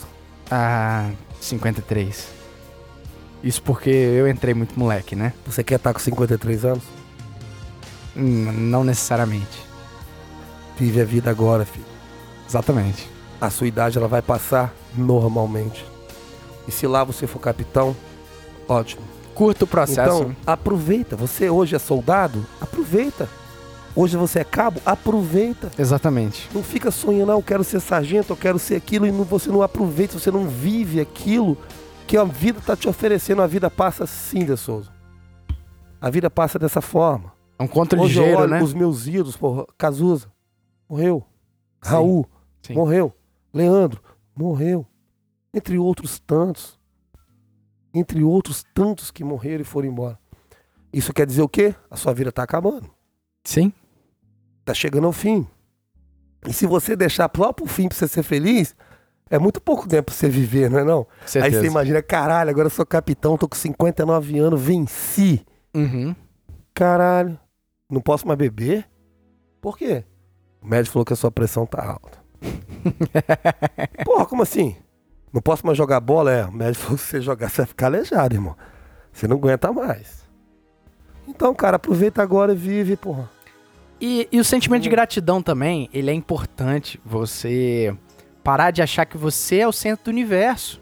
Porque, às vezes, na ânsia de falar bem assim, eu tenho que ser mimado por todo o universo. Tipo assim, todo o universo tem que me dar tudo que eu quero. Tipo, hoje eu quero um carro do ano, um apartamento top, um celular maneiro. Tipo, aí você começa a culpar todo o resto, né? Ah, então, na verdade, é esse emprego que tá uma merda. Ah, são essas pessoas que estão. Não, calma. Você não é o centro do universo. E outra coisa, o que você chama que tá ruim, talvez pro o camarada que é, É seu, é seu vizinho, É não é nem distante, não. A gente não precisa ir pro Sudão do Sul. Uhum. Às vezes o seu vizinho, ele olha pra você como um sinônimo de referência. Alvernaz, a gente, poxa, é claro, a gente sempre quer o melhor pra nossa vida. Mas você tem dúvida de que quando você chegou fardado pela primeira vez no seu bairro, as pessoas não olharam bem assim, caraca, esse cara venceu. irmão, você não tá entendendo, não, mano. O dia que eu botei a minha farda, que eu fui pra rua, agora eu sou polícia, tarja preta, bolha na cabeça, colete preto, meu 38 na, na, cintura. perna. Na perna. Na perna. Na perna, caveira. Rapaz, você não tá entendendo. Eu me sentia o Neymar, cara. Que legal, cara. Eu era o cara. Agora as pessoas me respeitavam. Eu era chamado de senhor, porra. Senhor. Não por ser senhor. velho, de respeito. Falei, Exatamente. caramba, bicho. Então, é, é- é- é- o que eu não entendo. Eu tava tentando uma conversa, uma, conversa esse dia com os policiais lá na- lá na companhia. E eu falei pra eles que a vida deles era melhor que a vida. eu qual é o brasileiro de maior referência no mundo? O cara mais sucesso brasileiro hoje no mundo? Neymar? Neymar. Aí eu fiz a pergunta pra eles: Neymar, a sua vida é melhor que a do Neymar. Se a sua não for, eu te digo que a minha é. Rapaz, Ah. gargalhada foi pouco. Esse é o Vernais, tá se achando, se acha melhor que o Neymar? E naqueles dias tinha um jogo da seleção brasileira. Sim. Eu falei assim: a minha vida é melhor que a do Neymar. Ah, mas você tá ficando maluco. Eu falei assim: é. Olha só, eu vim aqui, cumpri o meu dia de serviço. Vou chegar em casa agora, vou pra, di- eh, eh, vou pra distribuidora do amigo meu. Vou tomar cerveja. Vou comer churrasco. Sem dever Vou ver o satisfação. Neymar jogar, criticar ou elogiar. Exatamente. Eu vou estar lá. Ele deve estar agora se preparando pro jogo. Vai jogar com a responsabilidade danada. Enorme. Tem que jogar bem. Sim. Porque se jogar mal, o mundo vai bater nele. Vão criticar. Vão ferrar com ele. Sim. E aquele dia ele jogou muito mal. Mas muito mal. Foi a pior partida que eu vi o Neymar fazer na minha vida. Brasil-Colômbia. Eu vim pra casa com pena dele. Sim. E eu tava lá. Tomei minha cerveja. No outro dia, o que eu fiz? Eu tava em casa. Sim. Tranquilo. Ele tava aguentando o mundo inteiro criticando. Tendo que treinar. Porque tinha mais jogos. A folga dele, ele tá na seleção. As férias do cara, ele tem. Eu tiro 30 dias de férias. Se quiser beber Sim. os 30 dias, viajar os 30 dias, eu posso. Ele não pode, ele tem que cuidar do corpo dele, que ele não pode voltar. Se ele voltar fora de forma, vai demorar a entrar e tal, e a cobrança é muito grande. Quando ele aposentar, a vida dele provavelmente, com certeza, vai ser melhor que a minha. Se ele não tiver algum problema de saúde. Mas hoje, enquanto ele, é porque as pessoas veem o futebol como lazer. O, o cara é a profissão dele. Você tem quantos anos de profissão? Eu tenho sete. Sete anos. Sabe quanto o Neymar tem de profissão de futebol? Ah, Desde quando O nasceu. Neymar começou com cinco anos, Cinco, pô. né? Com cinco anos. Beleza. Oito anos, você falou, esse menino tem talento. Então, pô, agora tem que treinar. Doze anos eu tinha um contrato com a Nike. Tem que treinar, não pode fazer bobagem, Sim. não pode ser pego fumando maconha na esquina, Cobrança. senão vai perder o contrato. Pá, pá, pá, pá, pá. Hoje o cara tá com 29 anos. Dos 29 anos de idade, sabe quanto tempo ele brincou na rua? Que ele soltou pipa, que ele brincou com os amigos dele, que ele tirou o dia pra não fazer nada? Talvez um mês só. Nas férias Ou dele, nunca, cara. é. Só um mês, talvez então, ou um mês. seja, cara, a minha vida, porque a gente pensa a vida tudo em dinheiro, não é. Esse que é o ponto. O dinheiro você vai conquistar. Conquistar dinheiro é muito bom, é gostoso. Mas gastar é melhor. Certeza. Viver a vida é melhor. Eu tive uma infância pica. Que se eu fosse atleta profissional, eu não teria aquela infância. Sim. Eu acho que o papo que você tá falando é muito mais no referencial do que é ser feliz e do que é ter sucesso. Porque não é é, não é supervalorizar a pobreza, que eu acho que a gente não precisa ir por, Não, por esse caminho. E nem. Não, não falei que você tá falando também, não. É, e nem também super glamorizar a riqueza. A questão é: você, rico, está sendo de verdade feliz? Essa é a pergunta que você está fazendo pra si quando você tá no chuveiro e a sua resposta tá sendo positiva? E você, pobre, de fato está triste? De fato, sua vida é uma merda? Cara, responda isso de forma honesta, porque às vezes nessa ânsia de ser alguém projetando o seu sucesso no sucesso das outras pessoas, Ah, isso vai ser triste. vai ser triste porque talvez você vai sacrificar a sua vida que é bacana e quando você chegar lá, se chegar, é, vai ser triste. Mas sempre vai ter alguém melhor que você financeiramente, ou de mais sucesso que você. Aí imagina a pessoa, né, dedicou, é, projetando a sua tristeza nos, num futuro sucesso que você nem sabe se você vai chegar, e quando você chega lá e vê que realmente não é, cara, deve ser trágico. E realmente a gente parar de reclamar das coisas tangíveis. Na verdade, parar de reclamar das coisas que você apalpa, ou seja, ah, eu não tenho um celular da moda, Sim. mas aprender a valorizar as intangíveis, que é família, amizade, essas. Cara, chegou um camarada, você até conhece, em off eu te falo aqui, é, que chegou pra mim e falou bem assim, cara, De Souza, eu. eu vejo que você é muito privilegiado. Aí eu parei pra, pra analisar assim, pô, Privilegiado. privilegiado? É- é- Ah, eu- você é branco, eu tenho- hétero. Não, é- essa pessoa não era ideológica, não. Mas eu. Mas é- ela sabe que eu não sou rico. Ela sabe que eu não, não esbanjo nada. Aí eu falei assim, pô, que. Explique. Explique, amigo. Aí ele falou bem assim, cara, o jeito que a sua família te trata, Ah, o jeito que você tem uma união com a sua família que eu te vi na lanchonete esses dias, sim. eu daria tudo pra ter a infância que você teve e a base familiar. Aí eu parei pra Eu também analisar. acho que você é um privilegiado nesse quesito. Cara, eu não posso reclamar de nada. Todas as dificuldades financeiras, das coisas tangíveis, em nada, em nada ofusca as coisas das. a- as vitórias das coisas intangíveis, que essa sim, na minha concepção, é o verdadeiro privilégio de qualquer pessoa, né? Cara, e olha só, olha sua família. Eu tive o prazer de conhecer seu pai, sua mãe e seu irmão. Sua esposa. Cara, você é um privilegiado. Pode ter certeza disso. Sim. Rapaz, a- aquilo ali, De Souza, é, às vezes, é como eu te falo, nem a pessoa que passa a vida inteira dele triste porque não tem dinheiro, ele acredita que aquilo é importante. Porque se ele tiver todo o dinheiro do mundo, eu quero oferecer, ó, eu quero todo o seu dinheiro do mundo e vou salvar a vida do seu filho. Você tem noção do que o cara vai fazer? Uau. 99,9% dos pais vão falar, não, salva meu filho, cara. Sim. deixa pobre. Dane-se o dinheiro. Dane-se o dinheiro. Dinheiro é muito bom. É ótimo. Buscaremos. Pode, se eu quero ganhar mais, é óbvio. Sim, sim, claro. Mas se eu tiver dinheiro, eu vou estar bem. Vou estar feliz. Se eu não tiver dinheiro, eu também vou estar bem e vou estar feliz. Porque a minha curtir. vida não é dinheiro. Vou curtir o eu processo. tô feliz vendo um jogo do Botafogo. Tô feliz com meus amigos ali jogando uma bolinha. Batendo papo, criticando ali o, jo- o jogador de futebol. Sim. Tudo, cara, é, é- é- Você me conhece, sabe? Eu sou um cara muito simples. Gosto de coisa boa. Nem sempre posso ter porque não tenho dinheiro. Mas assim, é, eu não fico frustrado por não ter um carro hoje. Eu não sou frustrado por não ter, sei lá, casa de praia. Eu lembro que você me falava que sei. quando a gente sei. trabalhava que o seu sonho de vida era ter um freezer lotado de cervejas. Pra me tomar cerveja. Na verdade, quando eu falo assim, ó. Ah, o, o, o que eu sonho assim pra minha vida é poder tomar minha cerveja, curtir minha música, curtir meus amigos, o meu futebol, é criar meu filho, meu filho tá bem. É isso. Exatamente. Se eu posso fazer isso com 5 mil, com 10 mil, com 20 mil, 100 mil reais, não importa.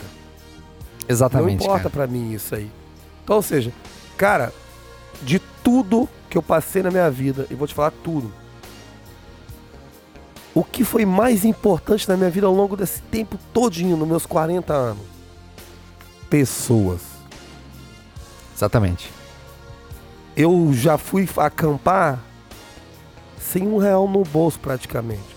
A gente comendo pão com lata de sardinha. Coisa- tomando cachaça pura. E era massa pra caramba, bicho. As histórias rolou, né? Era massa demais. Entendeu? Hoje, se eu for acampar, eu vou levar uma Heineken. Posso levar uma Heineken. Vai ser massa demais.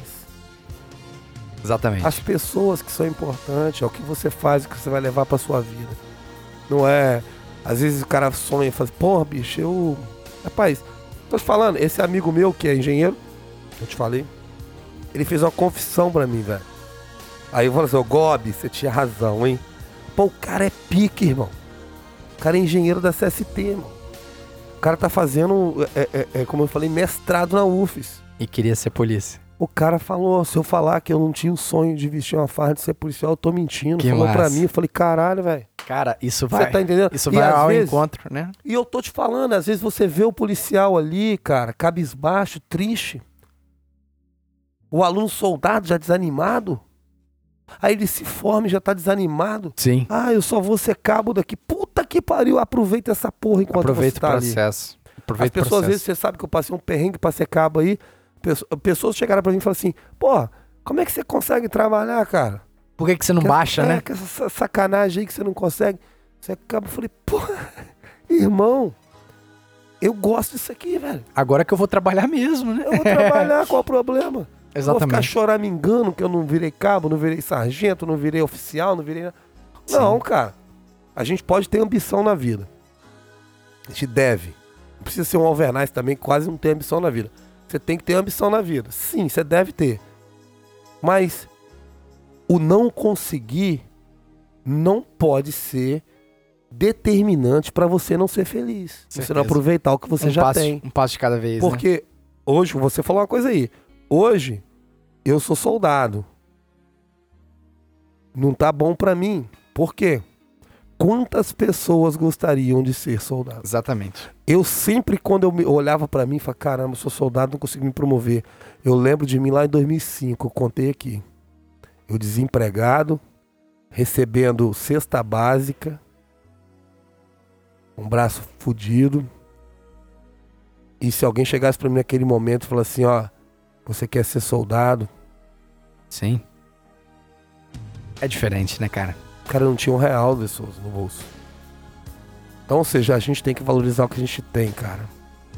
E parar de ficar só se, é, é, se cobrando. Tem que se cobrar, mas sem ficar se cobrando da forma que, que, que não faz bem. Doentia. O problema está Você no doentio, conhece cara. policiais que, poxa, o cara, o, o cara era soldado.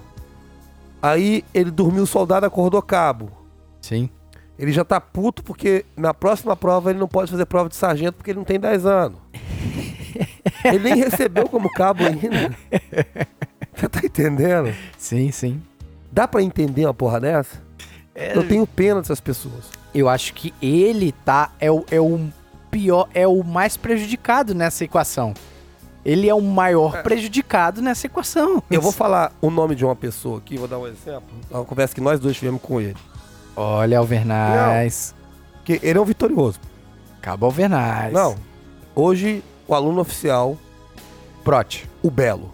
O Belo. Você lembra do Belo? Tenente Belo. O Tenente Belo, meu irmão, ele ficava. Cara, aquele cara, ele, ele, ele era soldado, Inquieto. inquieto, queria ser, ele queria estudar, estudar. E é bom você estudar, estudar. Aí um dia nós chegamos pra ele, nós até conversamos entre nós e eu cheguei a conversar Uhum. com ele. Falei, cara, o que, que você quer da sua vida? Ele falou, ah, não, eu quero melhorar minha vida. Mas- Não, beleza, tá bom. Mas se você passar num concurso desse pra oficial, ah, pô, não sei, tal, tal. Ele tinha feito a prova, não tinha saído o resultado. Aham. Falei, cara, sabe o que eu acho que vai acontecer? Você vai passar na prova oficial. Você vai querer ser rodoviário federal. Você vai querer ser federal. Você vai querer. Vai chegar querendo, querendo, que vai chegar um momento da sua vida que não vai ter onde você querer mais com prova. Juiz federal. É. Cara, você pode ser tudo isso, mas tem que aproveitar o que você tem, o que você é. Hoje você é soldado da polícia, aproveita essa porra, estuda Aham. pra você conseguir chegar. E hoje ele chegou, né? Ele tá como oficial. E eu lembro que eu falei com ele, ó, eu prefiro mil vezes ser oficial da polícia do que ser delegado. Certeza. Aí ele perguntou, por quê? Eu falei, poxa, imagina você, você é coronel de polícia. Você é major da polícia, capitão da polícia. Meu irmão, isso tem uma moral danada, cara. Nunca o delegado não tem, ele tem também, mas assim, porra, o cara é coronel. Não, são morais diferentes, né? É, é diferente. precisa- É porque eu gosto. eu- eu não precisa comparar também, É, né? não. Mas, Assim, é que eu acho melhor, eu acho. mas Não que seja, mas eu Uhum. acho. Eu aí você acha isso? Eu acho, cara. Imagina você, coronel Prote. É, Tenente Coronel Prote. Já imaginou isso? Que massa, Eu falei, cara. Caramba. Faz E sentido. hoje eu tô vendo ele bem mais empolgado. Ele, ele- tanto que quando ele viu que passou, ele parou, até- ele parou até de estudar, né? eu Legal, acho que cara. ele tá gostando e tá se sentindo. A pessoa precisa um pouco disso. Sim. Entendeu? É, as- você querer e- evoluir, você querer melhorar financeiramente, ou será, achar um lugar que você se encaixa. Irmão, não adianta. Fala assim, ó, eu sou ator da Globo, agora que eu sou bonzão. Aí eu assisto um filme, assisto Titanic. Falo, Caralho, Eu sou um aquilo, merda. aquilo quer ser foda. Leonardo DiCaprio, eu quero ser Leonardo DiCaprio. Cara, e às vezes você não vai ser o Leonardo DiCaprio. Mas você não pode se contentar em ser ator da Globo? É tipo isso, né? Caraca, isso já não é legal pra caramba. muito foda que ele quer ser ator da Globo. Até eu quero. pô. Exatamente. Cara, que legal. É dar valor às coisas, né? Vai começar História da Minha Vida Cara, é bom demais é, falar sobre isso, né? A gente desagou, inclusive, na filosofia, né?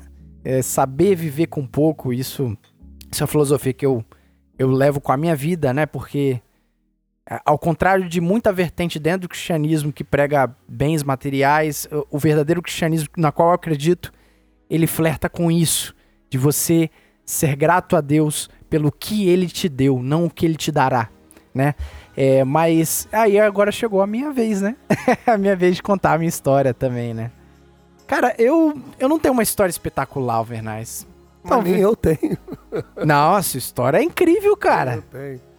É, Eu, eu sempre fui privilegiado no sentido de ter uma família, né? Igual eu falei no, no bloco anterior, que hoje eu enxergo o que realmente isso é um privilégio.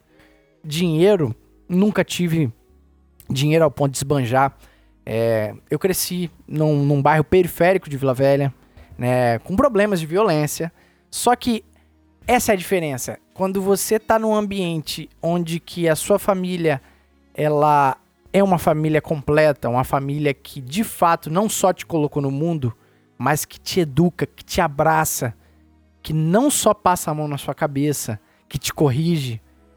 Esse ambiente familiar me blindou a ponto de muitas muitos problemas que eu poderia ter como vários jovens dessa época que por vezes jogou bola comigo na rua, brincou de bolinha de gude, pipa, região de Vila Batista ali, em Vila Velha. Quem é de Vila Velha sabe muito bem que é, um- é uma periferia, né? Você soltou pipa, Nelson? Você não tem cara Soltei. de soltar pipa, não. não, não, eu soltei, soltei. Rapaz, tem mas- vídeos, imagens. Por que, que é tão difícil Rapaz, acreditar não tem nisso? cara, não. Não, eu joguei Ah, vai lá. bola, joguei bola, soltei pipa. Jogou furingo? Furingo, furingo, Arrebentou a cabeça do Furingo, descalço no asfalto? com certeza. Então você já vê que você não é raiz, porque pobre não joga é, no asfalto, pobre joga no terrão. No terrão, né? É, terrão. terrão. Não, a, é, a gente tinha, igual por exemplo, tinha uma quadra de, de esportes que a gente sempre se encontrava ali no, no coleginho. Quem é de Vila Velha sabe o que eu tô falando, coleginho. É, eu ia no Grêmio da Ilha, da Ilha das Flores, subia é, o bairro da Ilha das Flores, que hoje, depois de polícia, eu sei o quão problemático é em relação à violência. Mas na época, a gente brincava, assim, a cabeça de criança, a gente brincava do- dentro da boca. Dentro da boca de fumo. Mas pra mim e pra aquela criançada ali, aquilo ali não tinha problema nenhum. A gente não tinha, como é que é, malícia de enxergar que aquilo ali era um ambiente de conflito, um ambiente ruim. A gente tava brincando ali de repente com o filho do traficante e tava tudo bem ali. Só que hoje eu entendo porque que meus pais falavam bem assim, ó, não quero você lá naquela quadra a partir, sei lá, de 4 horas da tarde. Não quero. E às vezes eu desobedecia, né? mas graças a Deus deu tudo certo. Mas qual que é o ponto? O ambiente em si, ele não foi totalmente mil maravilhas. Não fui privilegiado financeiramente. Mas o meu privilégio realmente é essa família, é esse alicerce que me deu base de sempre estar ali formando um indivíduo, não só um filho, né? Formando um indivíduo que, que poderia ser bem sucedido, não só na questão financeira, mas na questão de um, um bom cidadão. Então, isso que eu acho que meu pai sempre bateu muito na tecla, sempre cortou muito reto com as questões morais, né? De tipo, eu lembro uma vez que eu apareci com um bonequinho de um amigo na bolsa. E cara, ele sabia que aquele bonequinho não era meu. Safadinho. E aí ele perguntou: Ô Cleito, e esse boneco aqui? Ele sabia que não era meu. Aí eu falei: Não, o meu amigo me deu. Vou perguntar a ele. Cara, a mentira ela não dura muito tempo. Não. Não dura muito tempo. A, a mentira é uma merda, né? É merda. E eu lembro, cara, que assim, depois que veio à tona, cara, foi uma foi uma correção enérgica e física. Eu não posso falar que tomei surra, né? É politicamente correto? É nada, apanhou mesmo. Cara, aquela surra ela foi moralizante. Porque aquilo ali me ensinou muito além de que qualquer livro de filosofia. aquilo ali foi um símbolo muito claro de que eu corto reto, no caso meu pai, eu corto reto por um bonequinho que você trouxer. Porque um bonequinho não é nada financeiramente. Mas o ato O ato é feio. é grave. É grave. Apanhou do pai pra não apanhar da vida.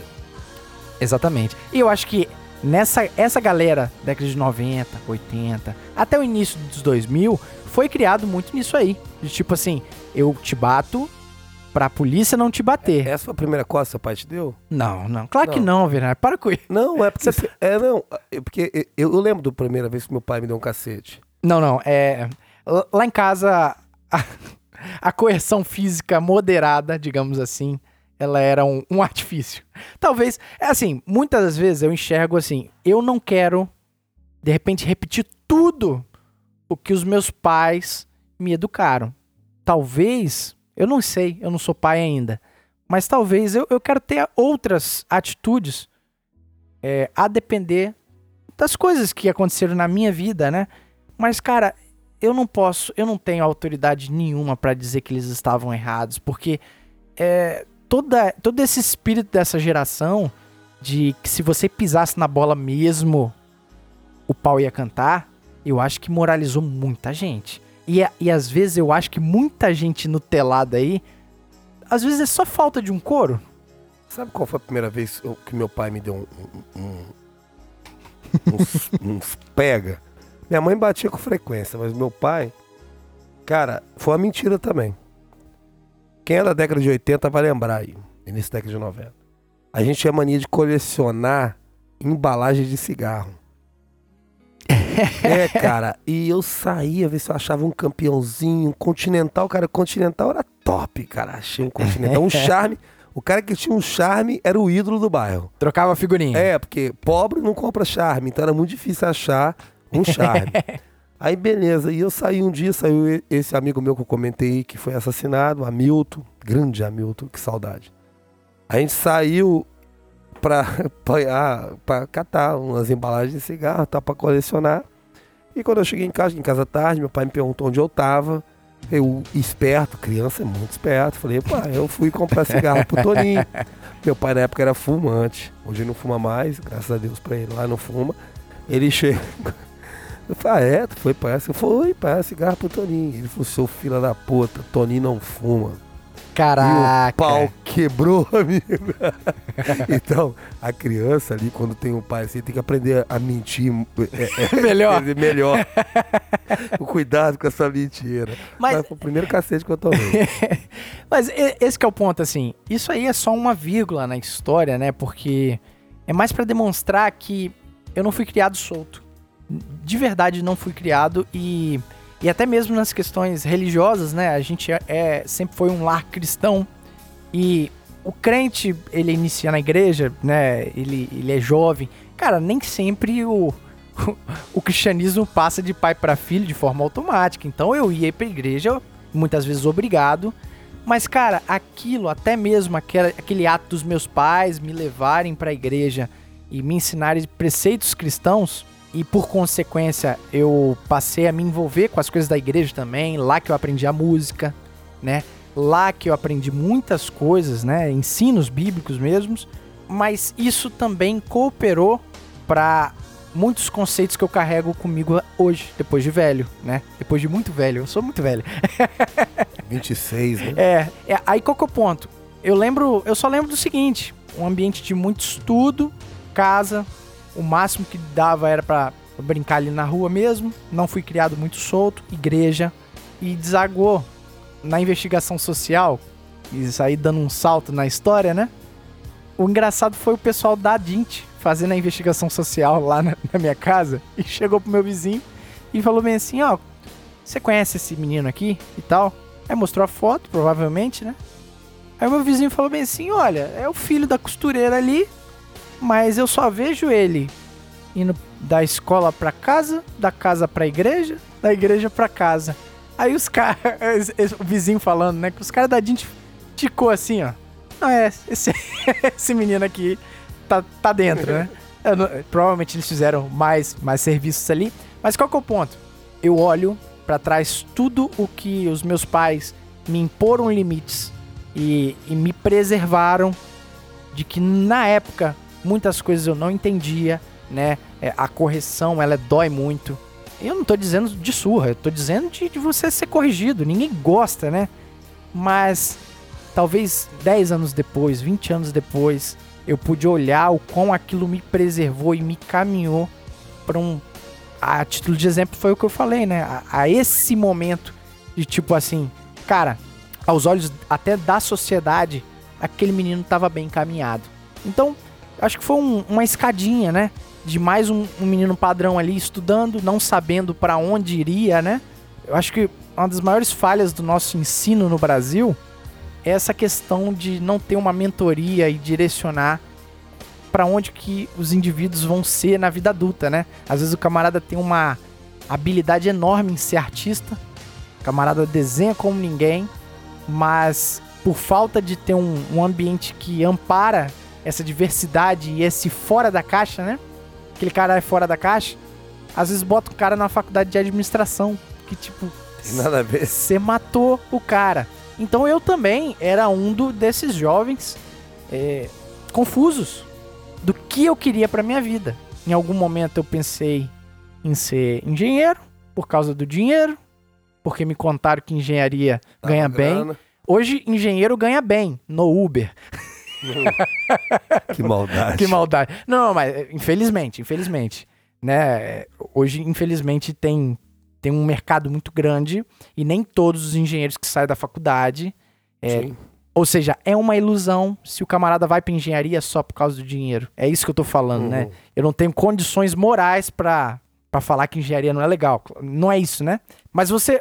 Era justamente isso, engenharia, ah, por causa do dinheiro. Ah, pensei em outra coisa, sei lá. No final eu tava pensando até em publicidade, jornalismo, que é algo que realmente tava mais dentro. Mas isso é engraçado. Quando você fala bem assim, ah, eu acho que eu quero fazer publicidade, todo mundo olha com, com a vontade de te matar. né? Viado. Não, não é isso, pô. Não, é verdade. Mas com uma vontade. é Com uma vontade assim. Ah, claro que não, cara. Você tem muito mais potencial. Tipo assim, cara.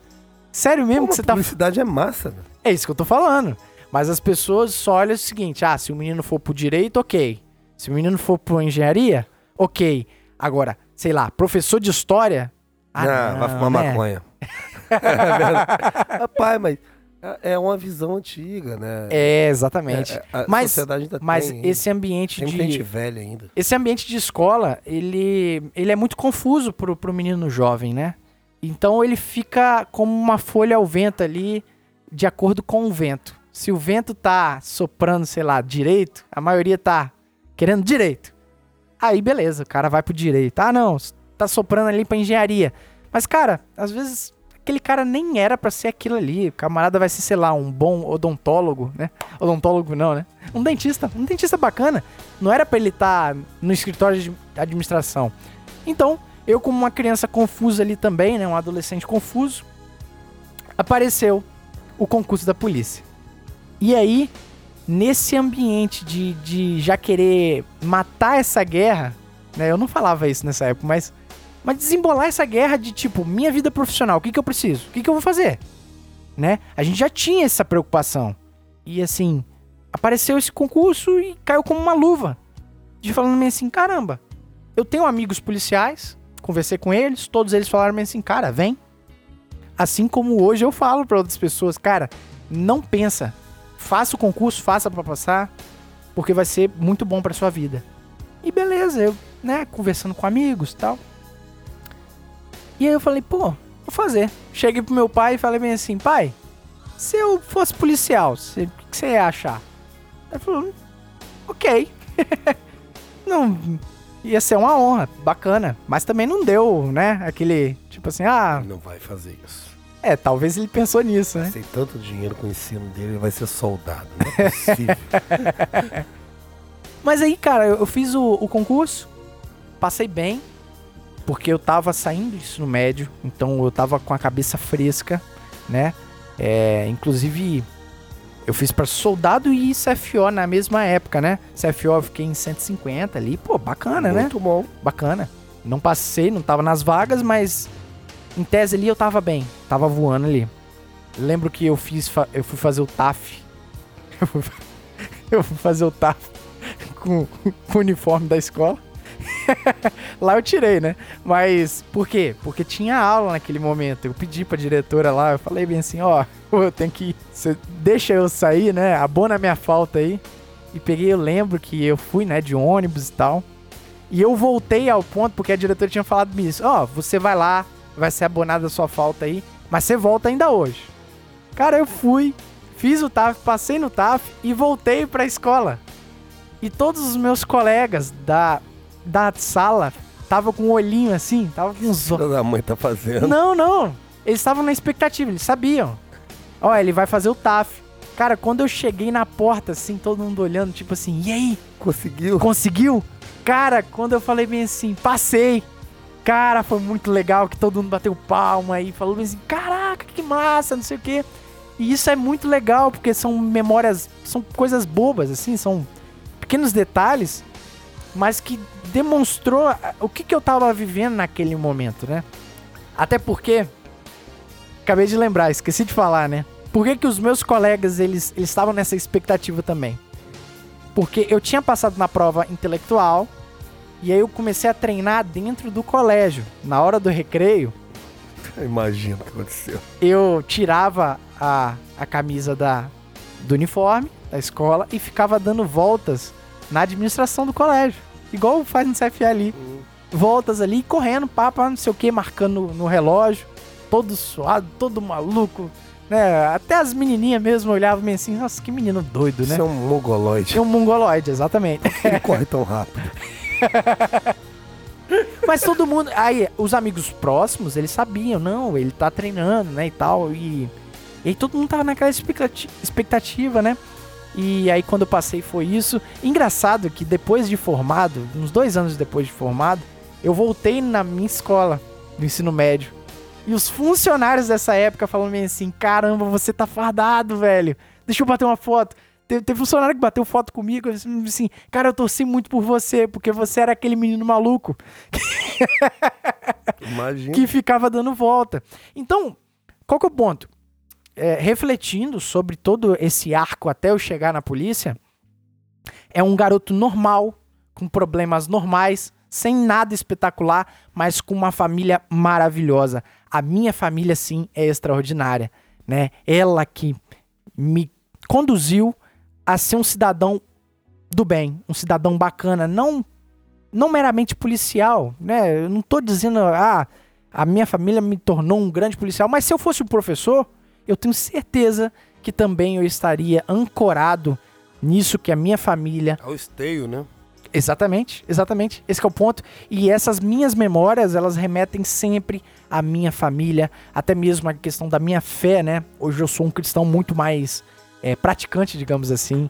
Tudo isso também é fruto desse ambiente de muito amor, de muita correção, de. Porque eu acredito no amor nisso. O amor não é passar a mão na cabeça.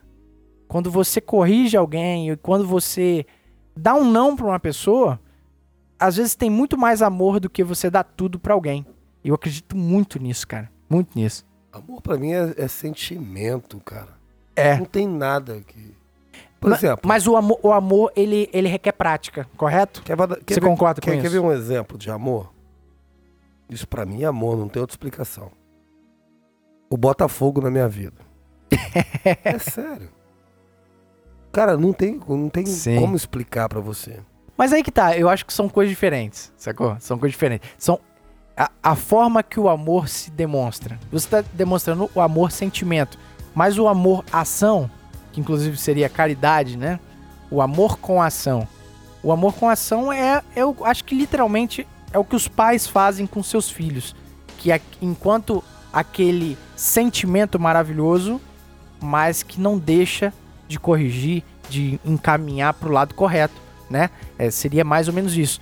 É, esse sentimento que você tem pelo Botafogo, que eventualmente também você vai ter pelo Murilo, mas que o Botafogo, talvez você senta o pau só falando, mas o Murilo você corrige. É, tem que fazer, não tem como. É ruim. Mas eu tem que acredito que o ato de você fazer, o ato de corrigir, de, de caminhar, é amor. É um amor em prática, né? Sim. Mas aí, poxa, depois que eu passei na prova, tanto é que as etapas ali, né, eu passei no TAF ainda no colégio, né? Tanto é que eu acho que demorou. Eu não entreguei o histórico no momento da. Você nem carteira de motorista tinha. Eu não tinha carteira de motorista. Eu não entreguei o histórico em, formado. em tempo hábil. Mas aí foi assim, durante o concurso mesmo, né? Você foi burlando o sistema Formei. início, é, né? exatamente, exatamente. Se você ouve, a próxima assim, ah, não, você não tem carteira, não tem como. Não, você não tem seu diploma, não tem como. É porque vai ter sempre esse tipo de gente que você vai encontrar na sua vida. Não que ele quer te ferrar, não, é porque ele acredita nisso. Aí ele fala essa porra pra você. E você acredita também. é, Aí, pô, só quando eu tiver minha carteira. Ah, só quando eu tiver o meu diploma. sim. Não, e às vezes tem um jeito pra tudo, como você deu, dentro da lei, dentro da legalidade, normal. E É, tá- é- até porque, igual, por exemplo, você vai falar de CNH. A CNH você só consegue começar o processo após os 18 anos. Eu tinha 17 para 18 quando eu iniciei o concurso. um fedelho, né? Exato, Fedelho, exato. Um fedelho querendo entrar na polícia e fazer merda. É isso. Então é, é possível, é, seria passível inclusive de, de justiça, né? Então, é, para resolver esse problema de forma eficiente, amistoso ali, a própria polícia reconheceu isso. Olha, a sua obrigação é me entregar essa carteira. Na data de inscrição, você tem que estar. na data de Então- engajamento, você vai entrar ali, você vai se inscrever num cu- um curso, você tem que estar com o negócio. compra- Assim. Mas a polícia diploma, relativizou. Presumo, presumo. A sua carteira acho que dá pra entregar depois, né? Então, Isso. na época do edital não dava. Na época do edital não dava. Mas como eu tô te falando, se você pelas leis do nosso país, você só consegue fazer a CNH a partir dos 18 anos. Sim. Poderia ser passível de justiça. E concurso nenhum quer.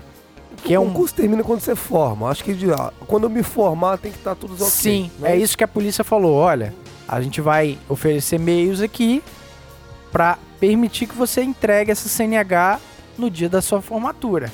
Não entregou, tá fora. Tava bem claro isso. Mas, graças a Deus, eu pude contar também com os oficiais lá do próprio CFA que liberava a gente pra fazer, porque não era só eu, né? Tinha uns dois outros fedelhos lá, como, como você adjetivou, né? é, que saía, pedia liberação para fazer as aulas, para fazer a prova, né? Então, é, isso foi muito bacana, muito bacana por parte da polícia, onde eu pude reprovar na prova de CNH. Pressão tava enorme na minha cabeça, né? Mas na segunda prova eu passei, Reprovou na primeira? passei, reprovei na primeira, cara. Reprovei na primeira Cara, imagina a tensão que não deu. Vou perder meu curso. pela tensão enorme, é, eu fui, eu fui com a cabeça na merda nessa primeira prova, porque eu só pensava em entregar essa carteira o mais rápido possível. Porque o meu, o meu curso, ele foi de cinco meses e meio. Porque a época, a filosofia era, vamos formar o máximo de policiais possíveis para atender uma demanda que a polícia precisava. Precisamos. É, é mais vantajoso ter mais soldados na rua do que, sei lá, vamos manter aqui dois anos, um ano de curso de formação. Então, é, o, nosso curso, o nosso curso ele foi muito intenso. E o meu medo era esse. De tipo assim, ó, acabamos aqui, imagina lá, sei, três meses. É claro que isso nunca aconteceu na polícia. Mas imagina, se, se eu fosse o primeiro. Eu tinha isso na minha cabeça. De tipo assim, caraca, o curso acabou e eu não consegui tirar a Seu carteira. curso não foi pequeno, curso foi cinco Cin- meses. cin- cinco meses e meio. Então, e você conseguiu tirar, não é fácil não, pô. Não, e, e assim, aí eu reprovei, né, na primeira, por, por essa... Reprovei na baliza, velho, na baliza. E eu tava fazendo bem pra caramba naquela semana. É nervosismo. São coisas de nervosismo mesmo. Tanto é que na segunda vez, na segunda vez... Foi fardado. Não, não, não podia, não podia. Mas, de fato, é, eu, eu contei aqui, né, eu contei Levou aqui. o contra-cheque.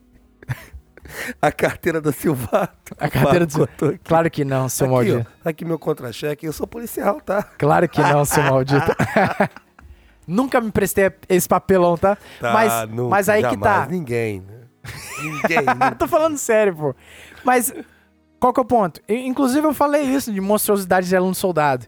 Eu fiz posição de sentido quando eles chamaram o meu é uma nome. carteirada. Fiz posição de sentido, tava com a cabeça raspada. Mas, mas não foi de carteirada, foi de maluquice mesmo, de monstruosidade. Aí, bicho.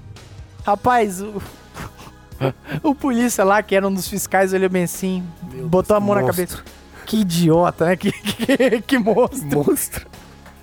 Aí, aí foi, foi naquele momento que ele chegou pra conversar comigo, falou bem assim, ó, você é aluno soldado? Eu, "S- s- s- sim, senhor. aí eu preciso dessa carteira, eu sei que você precisa dessa carteira, garoto. Aí eu falei, fica tranquilo, faz o que você já tá fazendo, Você que vai estar passar. tudo bem. Você já né? tinha passado ali. Aí, aí ali ele me tranquilizou, ele me tranquilizou, eu tava bem. Cara, e pô, fui benzão mesmo na prova, benzão. É, claro. Benzão mesmo. Aí, formei, né? É, aquele período intenso do CFA é algo intenso. Algo intenso mesmo. Eterno. Eterno. Eterno. Viver com o diferente. Dizem que os melhores momentos da vida duram pouco. Eu digo que duram um piscar de olhos. Piscar de olhos, né? O pouco levaremos por um longo tempo. Piscar de olhos nos persegue pela eternidade. CFA. Os poemas do Alvenaz aí. Hein, você devia publicar alguma coisa disso, cara. Vamos Ah, fazer um livro. bobeira, não. Ah, mas a gente, a gente consegue custear um livro, eu acho. Ah, mas livro meu me ajuda. Um livro de poema, pô. Eu sou um presepeiro. Presepeiro nada, seus poemas são muito bonitos. Mas aí formei. Lembro que foi uma satisfação enorme. Né? Eu lembro que eu tava prestes a formar. Meu pai, ele começou a ter umas ideias, tipo, de crise mesmo. Tipo assim, no início ele tava com a mentalidade assim, ah, se você for policial, tudo bem, eu vou gostar, né? Só que quando eu fui me aproximando de verdadeiramente vestir a farda, ele olhou aquilo ali, tipo assim, Sentimento de derrota. não, não, não vejo Rapaz, por esse pai lado. sonha o cara jogando na seleção, sendo presidente do Brasil. Ele não sonha um filho soldado pedindo PO no expedito. Claro que não, cara. claro que não, seu maldito. É uma brincadeira, pô. Mas aí ele, ele inclusive foi falando meio assim, não, mas, mas você vai continuar estudando, né? Aí na época eu tinha umas ideias assim, não, polícia, eu quero aposentar como sargento. tipo assim, Porra, que massa. não, mas veja, eu ainda, eu ainda quero aposentar como sargento, subtenente, capitão, ainda quero ter uma carreira dentro da polícia. Só que a época eu falava bem assim, estudar nada não, rapaz. Pra que estudar? Não vou fazer curso superior nada, já sou polícia, entendeu? E ali ele, ele, ele ficou doido, né? De tipo assim, caramba, o menino ficou maluco. O bichinho da polícia ficou ele. E ele ficou maluco.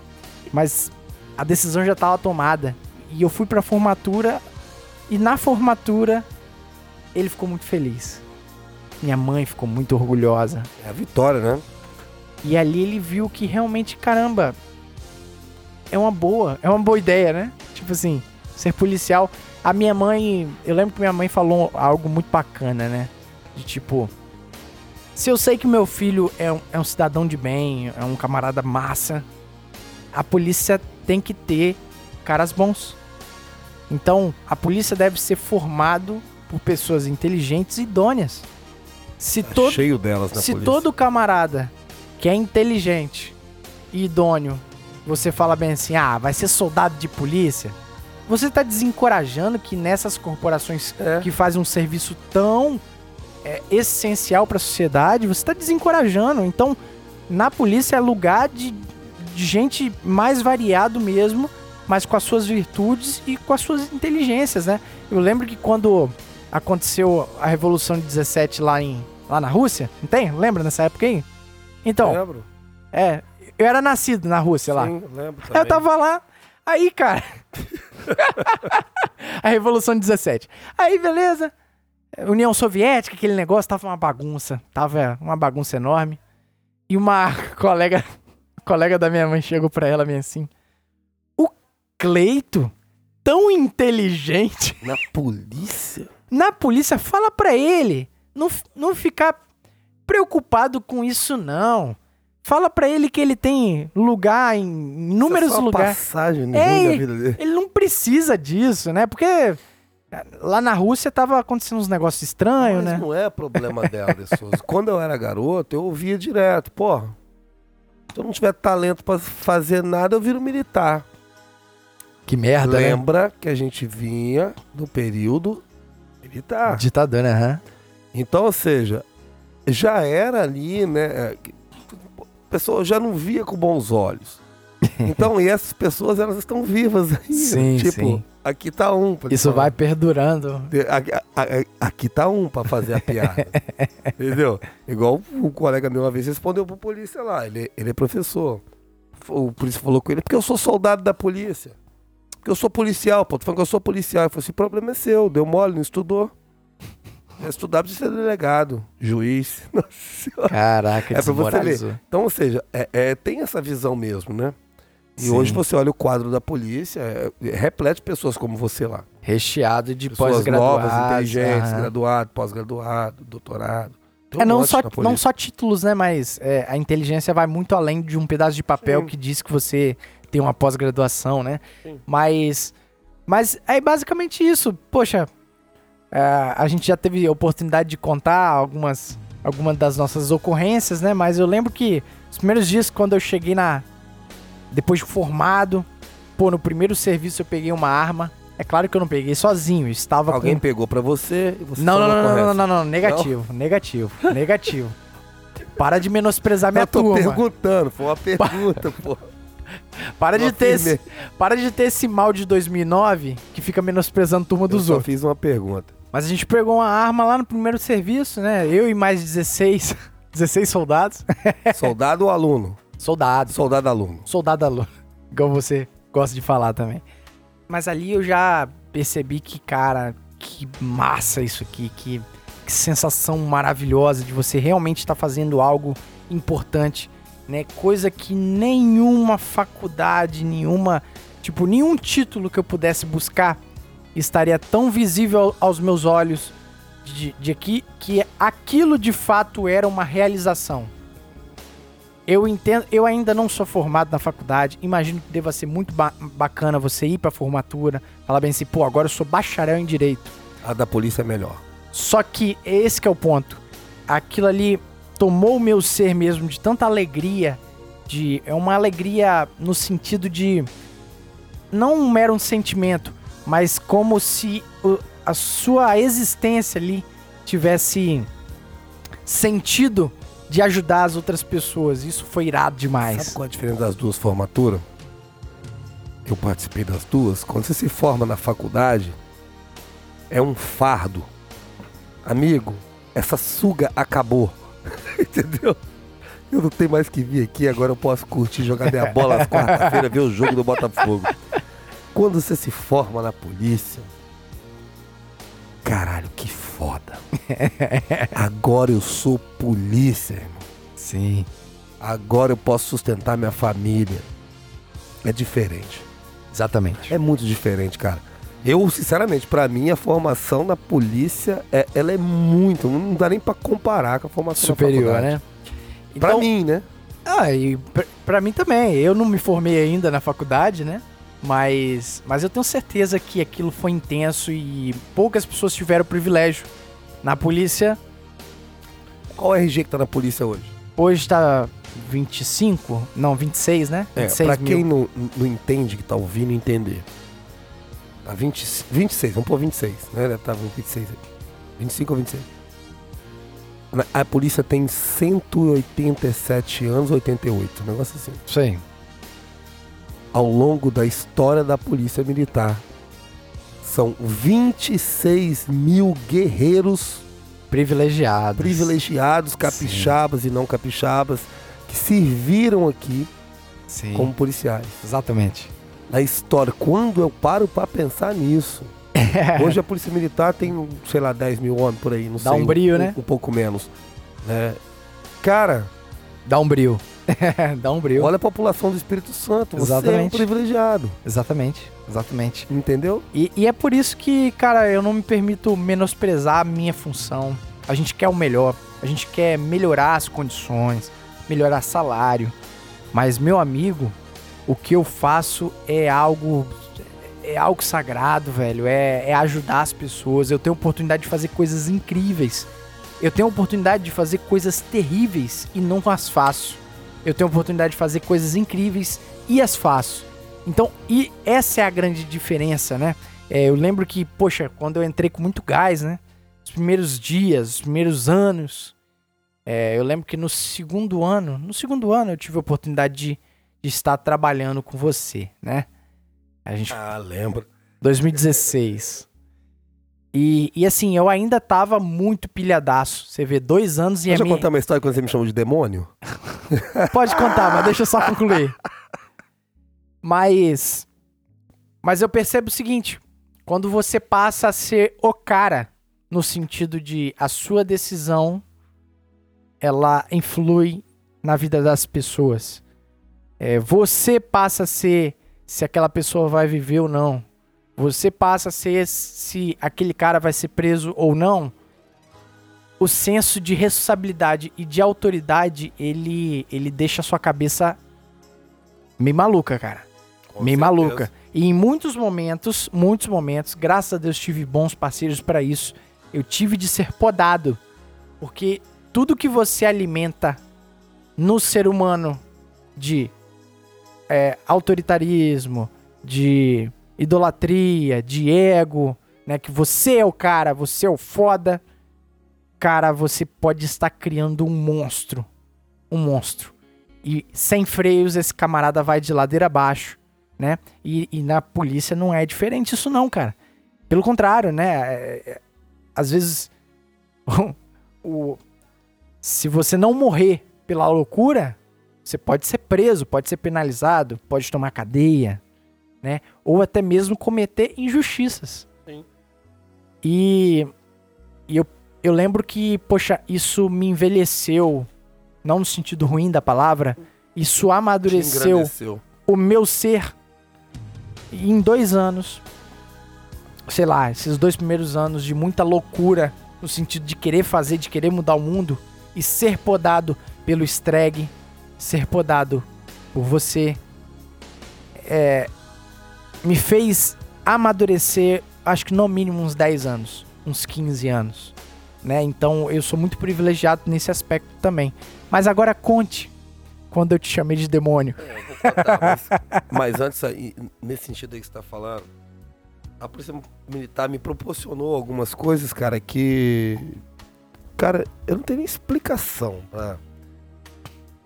O reconhecimento. O reconhecimento é muito bom. Eu lembro uma vez que eu tava no, no- no- numa, numa churrascaria, tava eu, a minha esposa, o Ortolani, hoje sargento, né, aluno sargento da Ortolani, a, a Cláudia. A gente tava no restaurante, nem sei se ele lembra disso, cara. Aí, poxa. E o que a gente faz aqui é interfere diretamente na vida das pessoas, né, cara? E aquele dia eu tive certeza que isso é. É, é- Verdade. é- é grande. Aí eu tava lá, velho, sentado. Eles que entram. eh, Chegou um camarada, o cara tá me olhando, me regulando. Ele levantou, veio até a mesa. Eu posso falar com você? Eu falei, pode, cara. Vontade. Eu queria te agradecer e dizer que eu te acho foda. Yeah. E você me fez despertar a vontade de entrar na polícia. E se um dia entrar na polícia, eu quero ser igual você. Você é muito foda. Eu não tava esperando aquilo. Eu falei, caramba, bicho. Você fica grandão, Ah, né? Pô, me senti grandaço. Mas, mas, ah, então, a polícia militar ela te proporciona essas coisas. Quando eu tava lá respondendo meus negócios, achei que eu ia não mais poder vestir minha farda, eu sempre lembrava das crianças. Passando de viatura, Dando tchauzinho. dando tchauzinho, Uhum. pedindo pra tirar uma foto. Falei, caramba, Vai doer. doía. Será que eu não vou mais poder isso? Vai doer. É, como esses dias eu tive lá, aí o policice, né? Tive lá pra comprar uma carne lá, encontrei lá o David. É, David. mecânico do helicóptero. David. Tava ele e a esposa dele, eu conversando com ele, ela chegou. Você é ele, não é? Ela dá que legal. voz, ela conheceu, Que legal, acompanha, que a gente legal. gosta. Cara, um abraço pra ele aí, pra esposa dele, que eu não me recordo o nome. Abração pra vocês aí, tá? Sucesso, muita saúde, justiça e Saúde, paz. justiça e paz. Muito amor e carinho pra vocês na- ao longo da vida de vocês e muita vitória.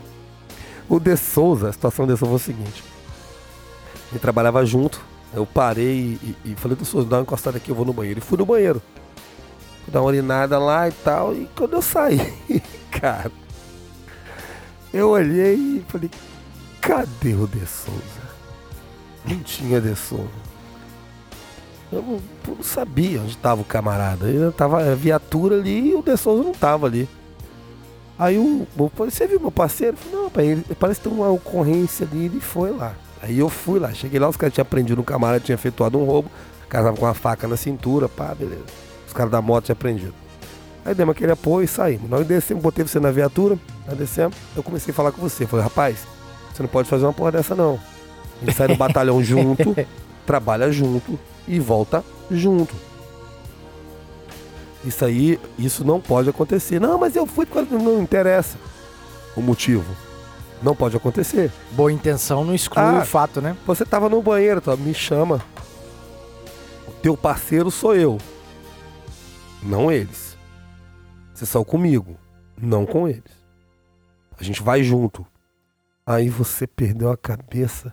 Tava passando em frente, lembra até hoje, passando em frente àquela aquela loteria ali de Jerusalém, início. Jerusalém.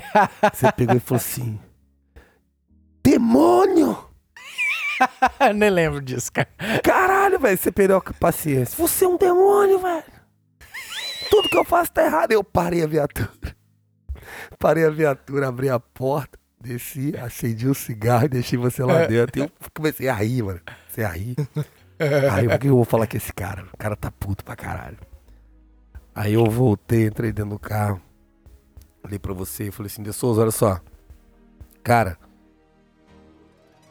acalma, você tá muito nervoso. Deixa eu te falar, quando eu te falei aquilo ali, eu vou te explicar por que eu te falei.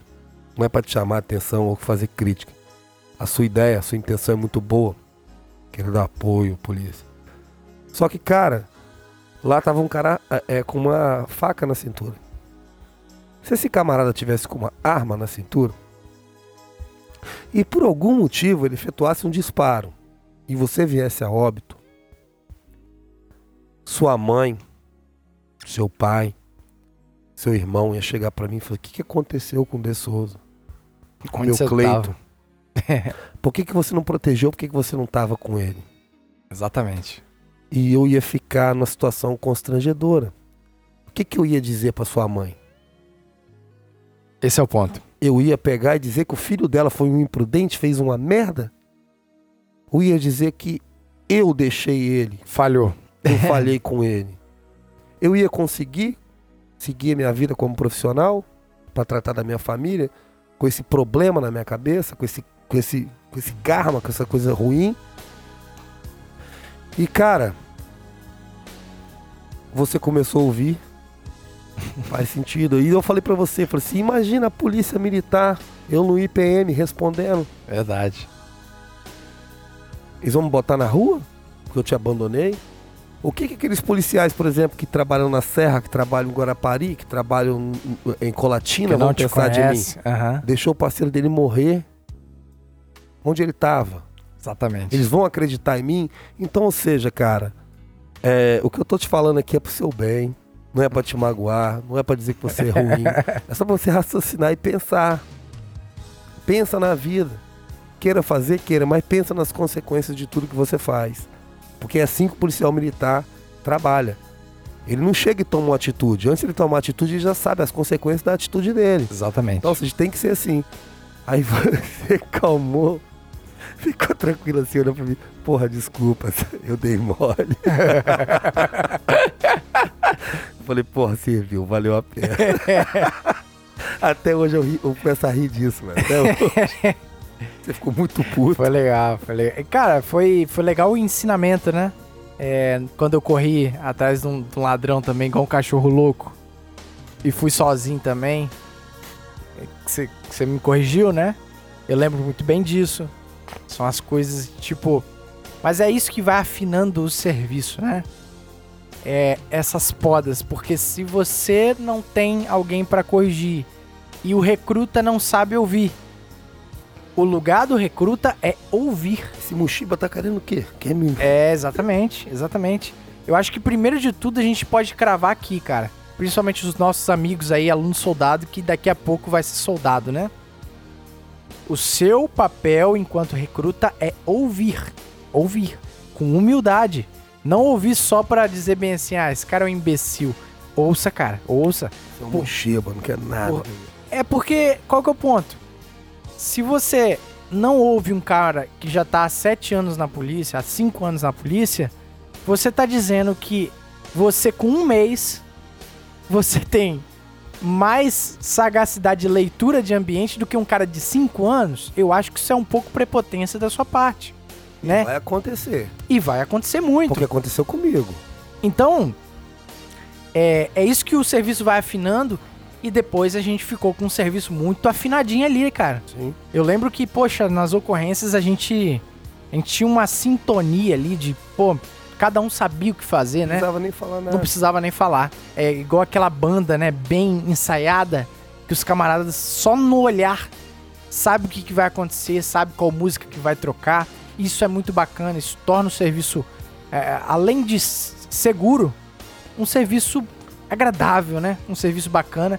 E, velho, a polícia, pra mim, e eu tenho certeza que pra você também, só foi engrandecimento na minha vida enquanto pessoa. Pai de Souza, e eu sei, ó, trabalhar comigo não deve ser fácil. Por quê? Cara, e como jogar bola comigo não deve ser fácil. Viver comigo não deve ser fácil. Tem uma frase do filme lá, o Tropa de Elite, logo no início do filme, que ele tá escolhendo os camaradas, que ele fala assim, não, o cara, eu tô precisando, o cara tem que ser, porra, o cara tem que fazer o serviço como eu faço. É de uma arrogância do caralho, né? Exatamente. Não importa se o cara vai fazer, é, é, vai fazer até melhor do que eu. Mas não é do meu jeito, me incomoda, eu fico maluco, porque eu sei que o meu jeito vai dar certo.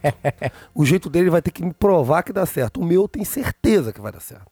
Porque eu faço há anos a mesma coisa e dá certo. O que não deu, eu já mudei. E se o dele não der certo, eu vou ter a oportunidade de mudar ou vou ter que procurar emprego ou vender abacaxi? Hã? É. Não sei. Então, ou seja, é por isso que eu falo, ouve a porra do cara. Sim. É lógico, estou tratando aqui de profissionais bons, né? Às vezes porque eu tive a oportunidade de trabalhar com um profissional que não era tão bom e apaguei tudo da memória que ele me ensinou. Mas profissional Né? bom não é só aquele que você gosta, não, tá? Não é, Profissional bom não é só aquele que te dá a tapinha nas costas também, não. é. Tem que saber avaliar isso aí. Normalmente o cara vai chamar a atenção, igual o Lacerda mesmo. Lacerda É. mesmo, ele tinha um medo de carro do caramba, eu dirigindo o carro, a viatura, e aí ele falou assim, pá, não vou fazer assim não, você dirige, pô. Nem carteira você tem, quer me ensinar? Pô, você quer, vem aqui, di- dirige você então, pô. Ele falou assim, ó, dirigir eu não vou não, mas eu Cara. posso mandar trocar o motorista. Caraca! eu falei, pegou pesado e peixe. Te colocou no devido lugar, né? Meu amigaço, um falecido Lacerda. Nossa, saudade. Saudade eterna. Mas é isso aí, né, cara? A polícia é esse sentimento e eu acho que como recado pro ouvinte é saber que você não precisa ter histórias fabulosas como a do Overnice. Você também pode ser um, um cara normal, como o De Souza, né? O Cleiton Para, De Souza. para, para, para. Para com a modéstia. Não, uma história normal, pô. É um garoto buscando ascensão profissional, mas que se encontrou dentro da polícia. Mas você, principalmente que tem o sonho de entrar na polícia, velho, a- cara, dê um passo além. Busque o seu sonho, porque histórias como a nossa talvez possa ser um pouco diferente da sua, mas com certeza pode te dar base pra algum caminho, né? Rapaz, eu digo até mais, De Souza. Às vezes você, você quer alguma coisa, sonha alguma coisa, e não vai faltar gente na sua vida. E às vezes não é por maldade, né? Sim. É porque a pessoa às vezes acha que é tudo difícil, não conseguiu, ela fica, pô, você não vai conseguir. Isso é muito difícil. Ah, tu vai marcar aquele cara e vai te engolir, ele vai te humilhar, vai acabar com sua carreira. né? Pô, cara, e, e você tem que tentar, e brigar, e provar que Sim. aquilo não é verdade. É pra você, não é pros outros. Exatamente. Pra você, cara. Bota pra E, quebrar. vai, e, e olha só, e todo mundo, velho, todo mundo que eu conheço que meteu as caras, que foi, que lutou, já quebrou a cara aqui, quebrou a cara a colar. Mas, meu irmão, olha só. No final dá certo. Exatamente. Pode não dar do jeito certinho que você queria, mas Imaginou. no final dá certo, você vai conseguir. Agora, se você pegar, esmorecer, né? Já perdeu. e desistir e não dá e ficar, "Ah, não, cara, não dá, não tem jeito, minha Uhum. vida é isso mesmo. sua vida vai continuar sendo aquilo mesmo. Exatamente. Já perdeu. E- então, você tem que lutar e, e- e dar valor àquilo que você tem. Exatamente. Porque, mais uma referência aqui e tal, eu acho massa. É Titanic, né? Titanic. Leonardo DiCaprio, o Jack. Então, eu tenho o ar dos meus pulmões, o lápis, o lápis pra pintar, que ele falou o que eu tenho. Eu vivo um dia de cada vez. Levou? Fazer valer a pena, né? Fazer Ele valer a fala. pena. Aham. Cara, É isso, né? aquilo é um ensinamento. Sim. Porque a- a- naquele filme ali você olha, tinha milionários e ele um fudidão, cara. Sim. Fudidão. Um peixe Tinha os desenhos dele. fora pá. do aquário ali. E no final, quem pegou a Rose? Você tá entendendo o que eu tô te querendo te dizer, filho? Foi ousado. Vai viver a ousado. vida, vai ser feliz, cara. Bacana. Para de É, reclamar. para de reclamar, para de ficar, nah, que, Eu pô, não consigo, né? Governador, que governador o quê, cara? Bota pra quebrar, Para né, velho? essa porra. Você entrou na polícia pra ser polícia, vai ser polícia. Exatamente. Ah, eu quero ganhar mais dinheiro, governador não aumenta e tal. Quero ganhar muito mais. Pô, sei lá, vai ser juiz. Exatamente. É, Vai ser médico, sei lá, pô. Rodoviário Federal, tem um monte de amigos nossos que passaram. Mas vai, ganhar melhorar, vai, vai, vai melhorar, inclusive no salário também, não, cara. Vai espero melhorar. que melhore, eu que Espero. melhore, mas assim, isso não pode ser muleta pra, Pra eu estar triste. profissional ruim também. É, exatamente. Pra eu estar triste, pra eu chegar em casa, não conseguir dar um abraço no meu filho. Exatamente. E desistir de tudo, de todos. Não é assim, cara. Mas Exatamente. seja feliz. Exatamente. Só isso. Vamos dar os nossos recados? Pô, Pra tá encerrar, né? Bacana. Olha, Fábio.bitcoinheiro. Ele é o Esse cama... é feliz. Esse é feliz, esse sabe pra onde ir, né? E, cara, esses dias eu tava vendo, eu tava acompanhando, né, as redes sociais, né, fábio.bitcoinheiro no Instagram. Você acompanha tudo que tem de mais moderno nesse universo de criptomoedas, cara. Rapaz, ele demonstrou que no shopping Vila Velha tem um caixa eletrônico de Bitcoin. É sério? Caraca, a realidade tá muito na nossa cara, velho. Rapaz, olha isso. Ou seja, e, e ele vive 100% de Bitcoin. Ele, ele troca todos os reais que ele ganha, né, nos empreendimentos dele. Ele converte tudo em Bitcoin. Ele é 100% Bitcoin. E aí ele estava demonstrando justamente isso. É possível já no hoje, 2021, você viver de Bitcoin, né? Ele também demonstrou lá que tem, tem um cartão que faz a conversão no momento da compra, né? Achei isso irado. Bacana. Você vai comprar uma pizza, por exemplo, o cartão vai passar, sei lá, Visa, Mastercard. Mas ele faz a conversão antes de passar. Uhum. Achei isso irado. E agora é caixa eletrônico. Então, meu amigo, o que eu tô te falando é o seguinte: eu não tô te convidando a você fazer doideira e pegar dinheiro que você não tem para colocar em bitcoins. Mas eu tô falando o seguinte: a tecnologia ela é sólida e ela é suficiente para que você tenha como uma opção de proteger o seu patrimônio. Isso é muito importante, cara. Vai lá, cara. Acompanha. Conheça. Conheça. Depois é, é- é com você e com o Fábio. Exatamente. Eu te garanto. O cara é bom, você vai cair na ideia dele. Exatamente, exatamente. Ah, pô, o cara é muito bom, Zé. e a sabedoria Ele não é tá. furada, não, Dessu. Claro que não, o camarada É. o cara é 10, né? Mas porque a sabedoria, velho, principalmente em, em gestão financeira, é você saber alocar os recursos de forma diversificada em produtos bons, sacou? Não adianta você também ter 20 ações de 20 empresas péssimas. Não.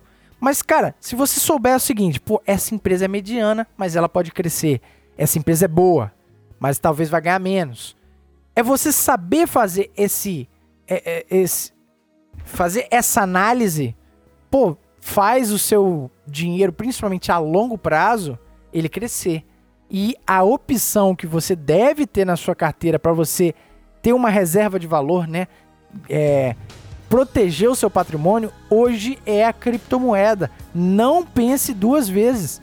Separe um dinheirinho lá para criptomoeda e com o Fábio Silva isso fica muito mais fácil. Então você vai lá, Vai tem- cortar caminho. vai cortar caminho, Vai ficar igual jogador experiente. Vai cortar caminho no campo, vai estar sempre na cara do gol. Rapaz, se você já pode contar com a experiência de quem vive 100% de Bitcoin, por que não, cara? Por que querer caminhar só com as próprias pernas num mercado tão volátil quanto esse. A né? ajuda não se nega. É, exatamente. E tudo que você precisa é ir lá no Instagram, seguir o Fábio.bitcoinheiro, o nosso criptomoeda man. Isso aí, cara. E que man. Ah, big man. Você roubaria ele, da é um esposa grande dele? homem. Cara, não roubaria não, ele é sargento, ele me prender. Ih, rapaz, já era, hein?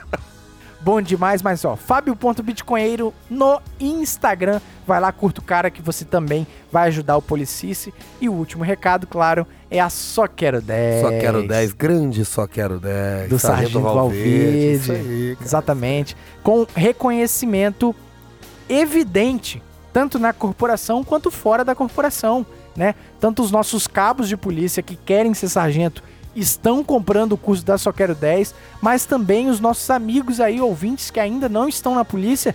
Cara, muita gente boa tá entrando em contato, que tá comprando o curso da Só Quero 10 e não tá se arrependendo. E por que não, tem você... como se arrepender. Não tem como, cara. É muito bem feito. E por que não você que tá ouvindo o Policice entrar pra esse hall também? Cara, não deixa pra depois o Quer- seu sonho. Quer ver um exemplo? Mas tem como você comprar uma Ferrari e ficar triste? Não, não. Ficar assim, falar, porra, não era o que eu pensava? fiz uma merda, né? Não é. Só quero 10, filho. Só quero 10, vai lá, não tem como se arrepender não, irmão. Exatamente. É e aí. só lembrando que a Só Quero 10 é uma Ferrari com preço de carro popular. É isso. Não, Ah, preço de carro popular não. Carro popular tá caro pra caramba, irmão. A só quero 10 é o É que preço de cabe no teu bolso. né? Não vai precisar fazer financiamento eterno. Exatamente. Meu carro, minha dívida, que agora tá assim, né? Cara, mas, mas 10. vale muito a pena, vale muito a pena. Relembrando que a Só Quero 10 é um curso preparatório que usa a internet a seu favor. Ou seja, é um produto on demand, né? É isso on aí, Demand, on demand. você. É isso aí. Cara, a hora que você tiver, você consegue estudar com a Só Quero 10. Você não fica refém de horário, você não fica refém de professor. Os professores já gravaram tudo e já mastigaram tudo. Meu amigo, é só ir lá, pegar o conteúdo bem feito, conteúdo é, de acordo com o seu edital. E você pode estudar, meu irmão, até duas horas da manhã você pode estudar. É o seu horário. Você vai lá, assiste aquela série mandada, assiste Vikings. Exatamente. Caramba, que foda. Aí você assim, agora eu quero Ah, só quero aprender um ter. pouquinho pra me chegar a ser polícia. Quero ser Exatamente. polícia, quero ser sargento, quero ser Exatamente. oficial. Aí vai lá, mete lá. Não vai ser a a Netflix, vai ser algo tão bom quanto, só Quanto. com outro nome Exato. chamado Só Quero Só 10. quero 10. A gente só quer 10 e quer também que você tire 10 no seu concurso sk10.concursos no Instagram, sk10.concursos no Instagram. Segue lá e, meu irmão, faça o orçamento, veja e eu tenho certeza que cabe no seu bolso em vista do material que eles disponibilizam. Muito doido, né? Show de bola, velho. Vai lá, não tem como se arrepender. Vai começar História da minha vida. Pois é. Então a gente deu um panorama, né, Alvernais, sobre as nossas carreiras, os nossos, as nossas vidas, né? Ô, De Souza, já que estamos caminhando pro final, eu queria compartilhar com todos os ouvintes uma história. Uma história. Uma história de Alvernais, ensinamentos de Alvernais. Vamos lá pro quadro Alvernais Ensina. Vamos lá? Podemos? De Souza, eu, quando eu tinha lá meus. Eu. Na minha juventude, né? Minha juventude eu conheci um camarada chamado Donizete. O Donizete. O, O Donizete, jogador? o jogador. Ah, meu o camisa Deus. Donizete, a gente falava. O cara cracaço de bola. Um dos melhores jogadores que eu tive o prazer de jogar ao lado dele e contra ele. Esse camarada me ensinou tudo que eu sabia, tudo que eu, eu aprendi assim, de início, né, do futsal, né, que eu não sabia nada de futebol de salão. Eu, eu, eu tinha chegado, cheguei lá, quem jogava campo, entendeu? Matava aula pra treinar na, Inter de Limeira. Meu pai nem sonha em saber disso, acho que ele não sabe até hoje. Ele não vai saber, não. Os ouvintes, ó, ninguém conta.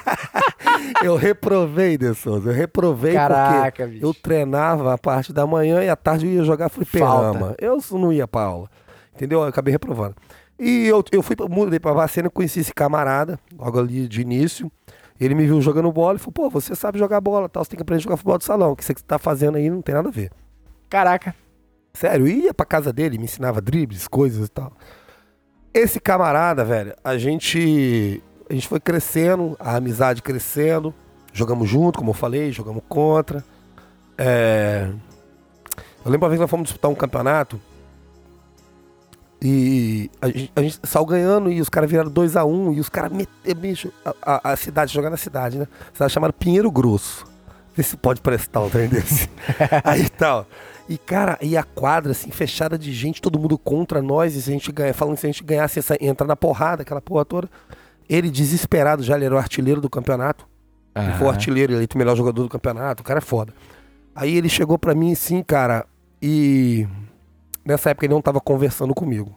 É mesmo. Não, a gente tava brigado. Por idiotice? Ele chegou pra mim e falou assim: Ô Buchão, eu tenho a mania de chamar os outros Buchão. Buchão, me ajuda, cara. Tá difícil pra mim, tá tudo nas minhas costas, me ajuda. Faz lá um golzinho, empata essa porra. Falei, bora, pô, você que é o artilheiro, pô, se vira, caralho. Tem esse artilheiro do campeonato, faz os gols. Não, não tá dando, cara, tão marcando pra caramba. Nesse jogo eu fiz dois gols, a gente ganhou 3x2. Saímos de lá escoltado, porque os caras queriam quebrar a gente na porrada.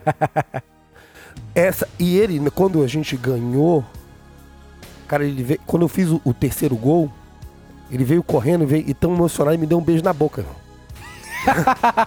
Que doideira. Ele tava emocionado, mas ele me deu um beijo na boca, tal, aquela porra toda. Não é beijo de homem e mulher, pô. Claro, Beijo, pô. Né? Um beijo. um Entendemos. beijar. Aí tal, cara.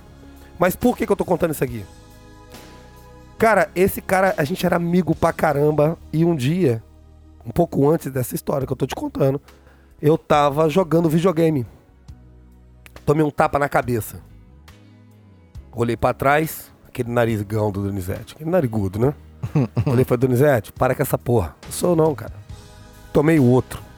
E eu tava perdendo no jogo já. Vou Já pra cara- puto? É, puto. Falei, Donizete, para com essa porra. Tomei o terceiro tapa. No terceiro tapa eu levantei e dei uma porrada no nariz dele. Que não tinha como errar também, que era um nariz bem grande. É bem né? grande. Acertei o nariz dele. E pá, que era um negócio, tomou deixa disso. Chegou, acabou, a briga partou. E eu fiquei um pouco mais de um ano sem conversar com ele, que coincidiu no período desse campeonato que eu tô te falando. Entendi. Cara, e a vida foi tocando. Um belo dia eu fui na casa de um grande amigo meu, o William, hoje sargento da Polícia Militar É de? Minas Gerais, Bacana. carinhosamente chamado por Zé Babinha. Ah, o Zé Babinha. Zé Babinha, ele. e tinha um, um outro colega, não, tinham outras pessoas, e, e dentre eles tinha um, um- um outro amigo nosso lá, que pá, a gente bebeu a noite inteira. Bebeu a noite inteira. Lá pelas 10 horas da manhã, viramos a noite. O cara vira pra mim e fala assim, pô, você lembra aquele dia lá e tal? tal? Eu falei, lembro. Hum. Quem te deu aquele tapa não foi Donizete, não. Eu falei, foi quem, pô? Fui eu. Eu falei, porra, você me fala isso agora? Caraca, te vendeu. Depois de um ano, cara. Você me fala um trem desse? Não tinha mais de um ano. Você fala agora. Meu irmão, eu juntei as minhas coisas e saí andando, velho. Eu andei até da onde eu tava na casa dele, dava uns 8 quilômetros. Eu fui a pé. Cheguei lá, a falecida mãe dele tava viva. Ela tava lá de fora. Eu falei, Levina, Donizete tá aí? Eu falei, tá. Vou chamar ele. Ela nem sabia que a gente tava conversando. Aí eu lembro dela falando, "Doni- Ô, Donizete, o Binho tá te chamando. Ele, quem? Foi o Binho. Cara, ele veio com o coração grande aberto pra me receber. Que bacana, cara. Falou, porra, buchão, desce aí. Cara, até me arrepiei agora. Ele falou, porra, buchão, desce aí. E eu desci as escadas. Cheguei até ele, velho. Lembro que eu dei um abraço nele do caralho. Falei, buchão, me perdoa. Me perdoa pelo que eu te fiz. Cometeu a injustiça. Me perdoa pela maldade que eu te fiz. Ele falou, tá doido, cara. A gente é amigo, pô, tamo junto. Você- eu, eu- te peço perdão também. Eu falei, eu tenho que te. Cara, e, vou te falar, De. Por que, que eu tô falando isso aqui? Porque às vezes a gente julga muito. A gente julga as pessoas, a gente tira é, é, conclusão das coisas e aquilo vira uma verdade absoluta. E às vezes essa verdade não se confirma e você faz uma maldade e você, e você acaba é, é, desperdiçando o tempo da sua vida. E eu desperdicei um bom tempo com ele. Então, às vezes, cara, você briga com um querido, com um amigo, com um parente, com um pai, com a mãe. Cara, isso é passageiro. Isso faz mais mal pra você. Faz um mal danado. Hoje eu não consigo guardar mágoa das pessoas. Hoje eu não consigo julgar as pessoas. Cara, isso é importantíssimo na sua vida e às vezes você não percebe. Você às vezes está com raiva, guardando Sim. o ódio dos outros e às vezes a pessoa nem merece isso. Então o conselho que o Alvernais quer te, quer te dar é o seguinte: coisas boas acontecem, coisas ruins acontecem Vão acontecer. e tem coisas que nem acontecem. E isso não pode ser determinante na sua vida para você deixar de, de amar alguém, de ter Uhum. amizade por alguém, de conviver co- com alguém. Sim. Então preste muita atenção. Às vezes você tá brigado com seu pai, tá brigado com seu irmão, tá brigado com um amigo. Não vale a pena. Foi um ano da minha vida que eu perdi de amizade com uma das pessoas mais importantes que apareceram na minha vida. Que eu vivi mu- muito, mas muito, muitas coisas gostosas com ele que a gente não conseguiu ter é, é, é, alegria completa Aham. porque um olhava pro outro, se gostava, Mas tava brigado por mas tinha idiota. um bloqueio idiota Aham. no meio do caminho. Exatamente. Então, eu, é isso que eu queria passar hoje para você ouvinte. Reflita. Pense bem se às vezes tem alguém na sua vida nessa situação, mas a pessoa não deve. E mesmo se ela dever, mesmo se ela tiver feito, porque eu fi, ele não, mas eu fiz, eu bati nele. E ele tava com o coração aberto lá para me receber. Então, pense bem se vale a pena ficar com raiva das pessoas. Eu, sinceramente, pra mim, eu não tenho tempo pra perder com raiva dos outros. Exatamente. Deixa de orgulho besta, rapaz. Alô, você. É você mesmo que eu tô falando. você agora que sabe que a gente tá falando de você. Né? Seu pai, sua mulher, seu filho. Cara, que coisa triste. Você pode estar em crise com seu filho. Bicho, para de besteira. Para de besteira. Isso vai fazer mais mal pra você do que a própria pessoa. Então, perdoe, né? Tenha amor. É o amor. É, é o amor caridoso que eu tô te falando, né? E É o julgue. sentimento que externa, né? Não saia julgando as pessoas. Exatamente. Ex- exatamente. Eu acho que o principal exercício é você não ter pedestais morais, de você não olhar de cima pra baixo pra ninguém. Você não é melhor do que ninguém. Então, se alguém que você julga, que alguém te ofendeu, primeiro, você não é essa cocada toda pra ser o camarada injuriável, né? é até Sem nem difícil. falar essa É palavra. até difícil falar. Mas, bicho, você não é a última bolacha do pacote pra achar que você vai passar por essa vida sem ninguém te ofender. E isso não pode ser determinante pra você apagar histórias bonitas e apagar próximas histórias, histórias futuras maravilhosas que você pode ter com a sua esposa, com seu pai, com seu filho. Recado maravilhoso, né, Alvernais? Com certeza, cara, com certeza. E vou te falar, esse Donizete, eu encontrei com ele uns dois anos atrás aqui em Guarapari. É, ele tava aqui passeando e eu fui lá conversar com ele e... Cara, é tão... a gente nem fala mais desse assunto, a gente nem conversa mais sobre isso. Aham. E, cara, e ver o carinho que ele tem por mim, o respeito que ele tem. A gente gosta muito de futebol, a gente fala, né? Pra mim, ele foi o, o, o, o melhor jogador, assim, que eu joguei ao lado dele. Pra mim é ele. E tal. E. E o respeito. E ele chegar pra mim e falar assim. Eu, que eu falei isso pra ele, ele falou assim: caramba. E eu só perdia quando eu jogava contra você. Eu falei assim, porra, porque eu me esforçava demais, eu queria ganhar do melhor, e o melhor é você. Ah, que legal, cara. É lindo, Que velho. legal. É lindo, então, ou seja, é... não que ele só perdeu, mas ele mais perdeu que ganhou, mas assim, ele era muito foda. Eu me espelho muito nele, me espelhei minha vida inteira como eu jogava bola. Ele como ser humano, um cara top demais, bacana demais. Saúde, justiça e paz pro saúde Donizete, então. Falei, saúde e paz pra ele, pra família dele. Foi um ano perdido e não perca anos, dias, meses, semanas na sua vida, amigo. Viva. Exatamente, exatamente. Então, vamos fechando, né? Bom demais. Tem algum recado além desse recado maravilhoso, meu amigo? Já mandei um recado aí, mandei um recado lá pro, pro David e pra mulher dele. É, eu acho que só mandar um recado agora pra todos os ouvintes e tal, e que venham. Tá precisando de vocês. Bom demais. Acompanhe, as camisas tá aí. Sim, sim. Ô, tio, imagina você saindo com a camisa Saúde, Justiça Oh. e Paz. O melhor para o melhor. Acompanha no Instagram, meu amigo. Ajuda, né? As camisas lá. lá. Bacana E demais. venham só engrandecer, crescer a família Policis, que tá cada dia maior. E tá cada dia mais bonita também. É bacana demais ser reconhecido, né? Quando a gen- as pessoas fazem contato. Poxa, não, não perca. é, não tenha milindres. Chegue pra conversar que a gente gosta muito é, de quando vocês reconhecem o nosso trabalho e, e a gente não tem nariz empinado em nada. Pode vir que a gente é farofeiro doido. É isso aí. Bom demais, então é isso. Sem mais delongas, vamos ficando aqui para mais um episódio. Fiquem com Deus, até a próxima aí. Tchau!